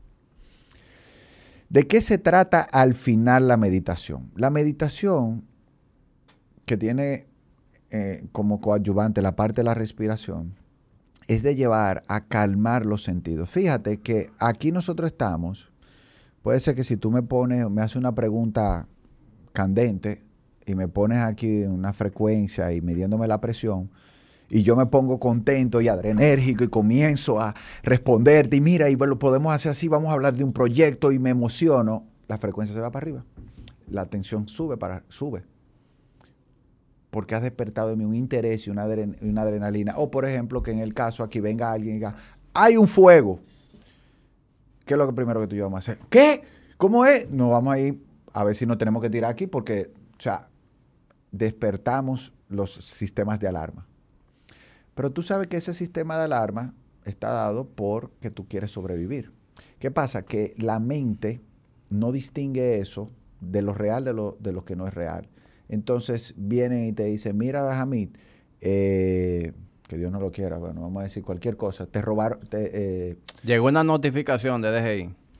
Ya, llegó una notificación de la DGI. O sea, tú al otro día te estás imaginando que te van a quitar eh, el gimnasio, los tipos montando los equipos. En, o que te van a meter una multa. Entonces tu mente comienza a trabajar ese sistema de alerta y lo mismo que tú sentiste a la hora de correr porque un perro te, cayó atrás o porque hay un incendio, eso mismo lo está sintiendo tu cuerpo porque tu mente no lo floja esa situación. Entonces tú generas adrenalina, aumento de la presión arterial, aumento de la frecuencia, ¿qué es eso? Tú estás aumentando entonces y, forzando el cuerpo, lo que al final tú sabes que lleva una descarga hormonal y un desequilibrio. Entonces ponle a eso que mucha gente vive en ese sistema adrenérgico todo el tiempo de forma constante, como sería una cirugía, como es un entrenamiento, que tú estás en un estrés. Entonces, ¿qué es lo que tú le estás dando con la meditación? Descanso. Es muy equivocado pensar que tú te vas a quedar con la mente en blanco desde un inicio, o que eso es el objetivo de una meditación. Ese no es el objetivo. El objetivo es de tú calmar ese sistema de ansiedad, tú vas a tener diferentes profundidades atendiendo lo que tú haces. ¿Tú sabes qué yo hago? Yo me pongo, hay, hay unos sonidos que se llaman Tibetan Bowls en Spotify. Me pongo en el, en el sauna que me ayuda a forzarme más la respiración, me aísla los sonidos, que es más fácil ponerse audífono y comienzo a respirar. Y yo me hago una historia para mí. Yo me imagino un cuarto oscuro, me levanto, voy caminando, estoy caminando, encuentro una escalera, subo por la escalera y voy sintiendo ese momento, como si estoy viviendo ahí, pero estoy viviendo un cuento bonito. Y voy respirando. Yo no dejo mi mente en blanco totalmente. Yo me estoy haciendo una historia, abro la puerta y veo un campo, hoy veo una nieve. O sea, me transporto de mi mundo real ¿Y qué hace eso? Baja todas las señales de alarma y te mantiene en una tranquilidad. Tu mente no estuvo en blanco. A veces yo tengo cinco minutos que voy de un sitio a otro. Casi siempre yo nunca manejo. Por eso mismo, porque estoy buscando descansar. Yo me recuesto. Me concentro solamente en la respiración. Me va a llegar una idea probablemente. Y ¡pup! la veo, ah, la visualizo, es un pensamiento. La mente es como un monito, brinca para todos lados. Ah, no, ahorita le pongo. Sí, vuelvo y concentro en mi respiración y vuelvo. Yo no considero que eso fue fallido. La respiración te va a llevar a un equilibrio. Y eso, tú haciéndolo repetidamente, vas a ir dominando y quitándote paradigmas. Y eso es un crecimiento. De ahí en adelante que hay cosas, porque es como yo decirte, mira, hazte el bíceps así, así. Sí. Hazte ese ejercicio. Ya tú vas a encontrar mil ejercicios de bíceps después de ahí. Sí. Y tú sabes que yo no lo descontinué porque no... No fue que me desesperé y dije, coño, esta vaina no me funciona, no lo voy a, hacer. Fue simplemente que por alguna razón u otra perdí el hábito de hacerlo a esa hora. Y ya, yo que tengo un... Después que mi día empieza, eh, muy... Muy intenso. Yo tengo que hacer eso primera hora de la mañana, si no, no encuentro el momento adecuado. Eh, en cambio, ¿qué, porque yo siempre voy buscando cosas como esas, técnicas, porque el estrés hay que aliviarlo de una manera u otra, hay que relajarse. Yo utilizo las respiraciones diafragmáticas. Es una forma de meditación. Que funciona muy parecido. Pero es que es una forma de meditación. Es más, te voy a decir una meditación, rezar. No sé si a alguien le gusta rezar. Cuando están rezando, tú estás meditando. Cuando tú estás pidiendo a Papá Dios, cualquier cosa, o sea, tú estás meditando. Entonces la meditación es sacarte de ese mundo de estrés y, de, y, del agobio que tú estás sufriendo para tú darle un descanso a tu sistema y a tu cuerpo y a tu mente, que está a tu mente todo el tiempo bombardeando tu cuerpo y tu cuerpo, tu, tu cuerpo no sabe distinguir la realidad de lo que no es realidad porque tu mente es la que traduce eso. ¿Tú no ves que hay gente que genera un problema antes de un problema? Sí. Eso por ahí hay un escritor que, tiene un problema para cada solución. Sí, Mark Twyman decía que él decía que eh, la mayoría de los problemas que nosotros tenemos son creados por nosotros mismos. Los verdaderos problemas son más creados por nosotros mismos que el problema en sí. Y hay otro que es prácticamente lo mismo, no recuerdo quién lo dijo, que dice que los mayores temores que tú tienes en tu vida nunca se materializan. Exactamente. Están ahí en tu mente. Están todo en tu mente. Y eso es lo que busca la, meditación, un recreo. Ahora, ese recreo tú le puedes dar cinco minutos, le puedes dar diez. No tiene que ser nada. Hay meditaciones de dos minutos. Tú le pones un tiempo. Sí es bueno tenerle un timing para que no te, no, no te quedes con la, la, agonía como que, wow, ¿cuándo es que esto se va a acabar? No, tú sabes que son 15 minutos. Para, para, frena. Tráncate. Sí, de hecho, Khan tenía una función en aquel momento, tengo mucho tiempo que no la uso, que era una pelotica azul y que tú lo usabas para eso mismo, para las respiraciones profundas. Entonces, tú respirabas, tú inhalabas a medida que la bolita iba anchando y tú te mantenías inhalando y hasta que esa bolita no dejara de expandirse y empezara a contraerse, ese era tu momento de exhalar. Es decir, era una, respiración profunda guiada por la pelota, pero por un sonido blanco también que emite la aplicación que contribuye mucho a esa relajación. ¿Sabes qué, qué otra recomendación yo daría? Comprarse los, los AirPods que son, que, o, unos audífonos que, que, aíslen completamente el sonido externo. Entonces, avisarle a la gente de tu casa, mira, cuando tú me veas con los ojos cerrados, no hay que cruzar las piernas, que eso es otro, eso es otro mito. Cuando tú me veas con los ojos cerrados, respirando tranquilo, déjenme tranquilo. No me interrumpan. Pero es una práctica linda y yo creo, Hamid, que complementa mucho lo que nosotros hacemos y lo que, y lo que tú haces porque te baja los niveles de cortisol. Eso te va a hacer mejor en aceptar, eh, en, en manejar tu glicemia y disminuir los niveles de insulina y por tanto te mejora tu porcentaje de grasa. La meditación rebaja. Sí, podemos verlo de esa manera también. Si quieren, para, para el que quiere encontrar una inspiración de comenzar a meditar, porque la gente entiende, dice, o sea que una paciente me decía, doctor, ¿y es verdad que dormir rebaja? Pues yo voy a, yo voy a rebajar muchísimo porque yo duermo hasta 12 horas. te hace más sensible a la insulina y por tanto tú produces menos y por tanto tú puedes tener la tendencia a no acumular grasa. No hay que te rebaja, pero esa es la forma como explicarlo. Insulina alta. Y hay otro mecanismo también. No rebajas. Que es a través de la grelina.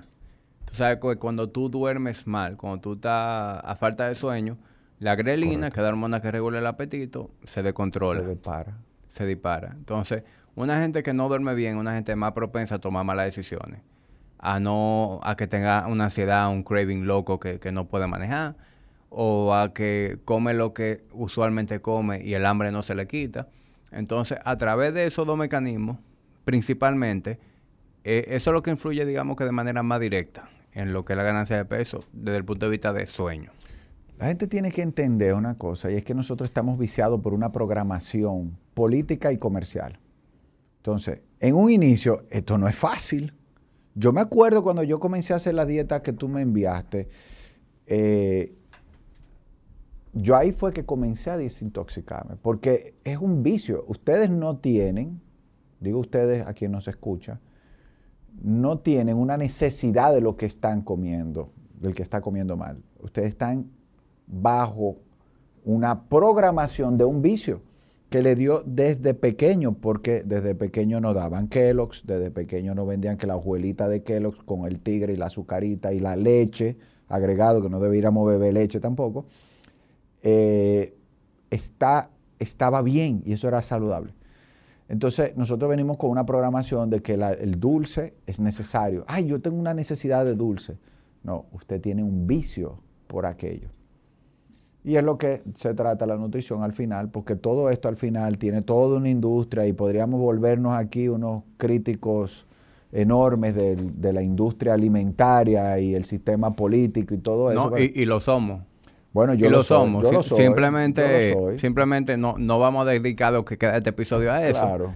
Pero yo hablo de manera abierta y franca y, y sé que tú eh, estaría dispuesto a venir y, también expresar tu idea en ese eh, sentido. Lo, hago en mis redes. Con Jorge lo hago a cada rato.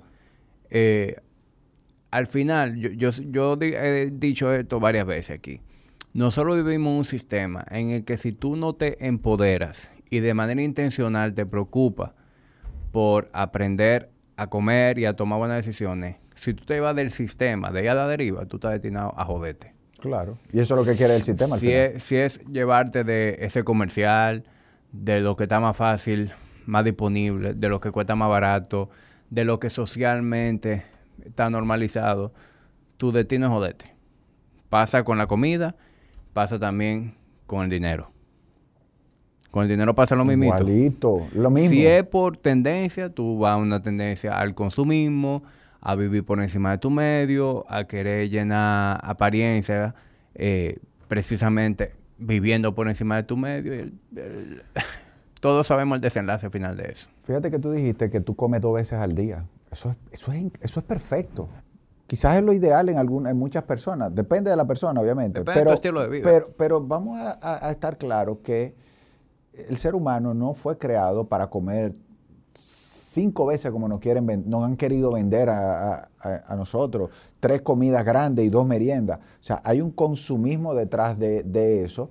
Ese consumismo, hay muchas industrias, y pónganle dentro de todas esas industrias, entonces nosotros tenemos la parte del, interés político de que usted más consume, más pagan impuestos de esas empresas de alimentación, pero también tiene detrás la, la, empresa de fármacos que se benefician de que usted se enferme porque comió demasiado en la vida, forzó su páncreas, se, se volvió diabético, hipertenso, etc. Pero bueno, es eso, no, no. Sí, ahí podemos entrar hasta en teoría conspirativa. Claro, conspiradores. Pero, nada más veámoslo de la siguiente forma. ¿Qué ¿Hace cuántos años se inventó la nevera? Oh, eso tiene que estar desde el 60, 50. ¿De qué está la luz casi? Bueno, digamos que 100 años o casi 100. Antes de eso, no. La, nevera tradicional. Sí, sí. Eh, refrigerar. Tú tienes en tu casa algo para refrigerar los alimentos. Antes de eso, era imposible comer con la frecuencia que se come hoy en día. La gente tenía que comer lo que estaba de temporada, lo que estaba fresco, o no se comía. Entonces, y, y ni hablemos de la evolución. Nosotros evolucionamos comiendo lo que cazábamos o recolectábamos. Claro. Y a lo mejor un día tú cazabas un animal y comías súper bien y podía pasarte dos días sin comer nada porque no, no había nada que cazar. Entonces, eso ya te da a entender que esa codependencia a comer constantemente es algo que forma parte de una construcción social. Y como tú dices, mucho mercadeo detrás de eso, mucho de todo. Es correcto. No, yo creo que eh, aquí la, la obligación es que personas que hemos despertado en ese sentido, porque todos estábamos metidos en un programa, llevar un mensaje, pero estamos claros que la comodidad de la mayoría de la sociedad también va a seguir el mensaje que se le ha puesto, así como nos hicieron con el COVID, así como nos hacen con muchísimas otras cosas, y eh, usted cede el control hasta donde usted quiere. Sí. Y hay algunos que son seguidores y hay otros que son eh, independientes, vamos a decirlo de esa manera, y que están para llevar un mensaje para tratar de que otros se liberen de la Matrix, como dicen. Sí. ¿Te quiere la pastilla azul o la roja? Sí. Y, y personas como nosotros que, que expresamos nuestro punto de vista en ese sentido Claro. de manera muy abierta, tú y yo no vamos a causar un cambio real a gran escala. Pero esto es un podcast que ya lo oyen dos mil y pico de gente. A lo mejor de esas dos mil y pico, de dos mil y pico en dos mil y pico, pues más gente va despertando y va cambiando su, su forma de, de- de ver las cosas y, Pero es y- poquito y- a y se despierta la curiosidad. Y Claro, pero el Vamos poquito- haciendo el cambio chin a chin. Es que el poquito a poquito es lo que va funcionando también. O sea, el impacto de las cosas no se miden solamente por el volumen, sino por la veracidad. Y claro, no estoy diciendo que nosotros tenemos la, ver- la- la- la verdad eh, completa, tenemos la curiosidad que yo creo que de ahí parte el que tú puedas ir llegando más cerca de la verdad. Sí. Sí. Bueno, Ricardo, tú has dado una cátedra aquí hoy. John Paul me dijo, ese va a ser uno de los mejores invitados que tú vas a tener. y, y yo creo que sí, que, que, que él estuvo muy en lo cierto. De verdad que hace una conversación que me ha, me ha resultado muy educadora. Hemos hablado de cosas que yo desconocía desde el punto de vista de la cirugía plástica, eh, sobre todo. Pero también, tú sabes, me voy de aquí con una impresión de ti muy, muy positiva. De verdad que admiro mucho tu trabajo, eh, cómo tú has madurado y, y lo que tú estás creando junto a Laura y tu equipo de trabajo. O sea que de verdad que te deseo mucho éxito, que siga tirando para adelante con eso. Y lo que comentamos ahorita, que está por ahí moviéndose, pues también que Sí. continuemos colaborando. Claro que sí, a mí no, de verdad te agradezco muchísimo tu invitación, me, me honra estar aquí en tu programa. Eh, yo de verdad te digo, por cuestiones de tiempo a veces no, no, no acompaño como me gustaba a mí antes eh, ir a la radio, televisión y eso, pero sin duda alguna tu programa para mí eh, era un must porque lo escucho, porque lo sigo. No sé si tú lo sabías, que yo lo seguía. Eh, y eh, yo creo, yo entreno oyendo podcast. Yo creo que la, la mejor forma de, uno también aprender cosas diferentes y nuevas. Entonces yo soy consumidor de esto, yo te agradezco de verdad y creo mucho en lo que tú haces. Tú eres un ente eh, movilizador de masas. Tú decías, bueno, dos mil y pico. Sé que eso se multiplica muchísimo. Yo estoy seguro que más que eso. Eh, te felicito por tus proyectos, por tu forma de querer llevar un mensaje también diferente. Y, y también, pues obviamente te decía al principio, yo recomiendo tu servicio porque creo mucho en tu profesionalidad, en tu originalidad y, y te deseo de verdad seguir eh, en este proyecto y cuenta conmigo. Espero que sea otro. Si me fue bien aquí, pues que me inviten otra vez. Sí, sí. Me encanta esta tertulia, me encanta este, este estudio también, me parece genial. Así que, nada, Jamit, muchas gracias a ti y a tus oyentes. Yo sé que ya estamos cerrando, pero tú dijiste algo que me hace agregar un comentario a eso. Sin quitarle el mérito a la radio y a la televisión, son medios en donde lo- cualquier cosa que tú digas va a tener mucho más, digamos que más alcance que en una plataforma con la dimensión de esta. Pero yo no sé si a ti te ha pasado que a veces tú vas a la radio, tú vas a televisión y por el formato en el que funcionan, tú no logras desarrollar lo que tú quieres Totalmente. del momento en que tú estás entrando en lo bueno, ya comerciales, otro invitado, y ok, bye bye. Eh, los podcasts sí tienen eso a su favor. Es decir, yo cada vez que traigo una gente aquí, le primo. tú viste que tú dijiste ahorita de que, eh, no, porque vamos para la hora. No, nosotros tenemos ya más de dos horas grabando. Y yo no le corto nada a esto. Salvo que tú me llames y me digas, a mí quitar el pedazo que dije tal vaina. Pero yo no le quito nada. Obviamente puedo sacar clips, highlights, que sé que la gente va a conectar. Pero hay que cocinarlo a fuego lento a los invitados muchas veces. Y, y sabe mejor la comida. A mí me encanta el formato y de verdad te agradezco. Aprendí cosas, ya estoy aprendiendo aquí porque eh, eh, quiero llevar este, los mensajes de nosotros de Sculptor y con Laura también. Y te comenté que tenemos ya un proyecto que ya arrancó aquí mismo en esta casa la semana pasada y espero que tú también puedas servir de colaborador en un momento dado. Así que de verdad te felicito por el proyecto y, y que sigan los éxitos, hermano. Muchas gracias, de verdad. Gracias a ti. Señores, hoy hablamos de muchas cosas interesantes. A mí me viven haciendo muchísimas preguntas eh, en el gimnasio, en las redes sociales, sobre temas de cirugía plástica. Y en este episodio se respondió absolutamente todo. Hasta cosas que yo tenía mis dudas, pues hoy la aclaré con Ricardo. Así que si usted conoce a alguien que le interese en este tipo de temas, pues este es el episodio indicado para compartírselo. Nos vemos en un próximo episodio de Tertulia Dura.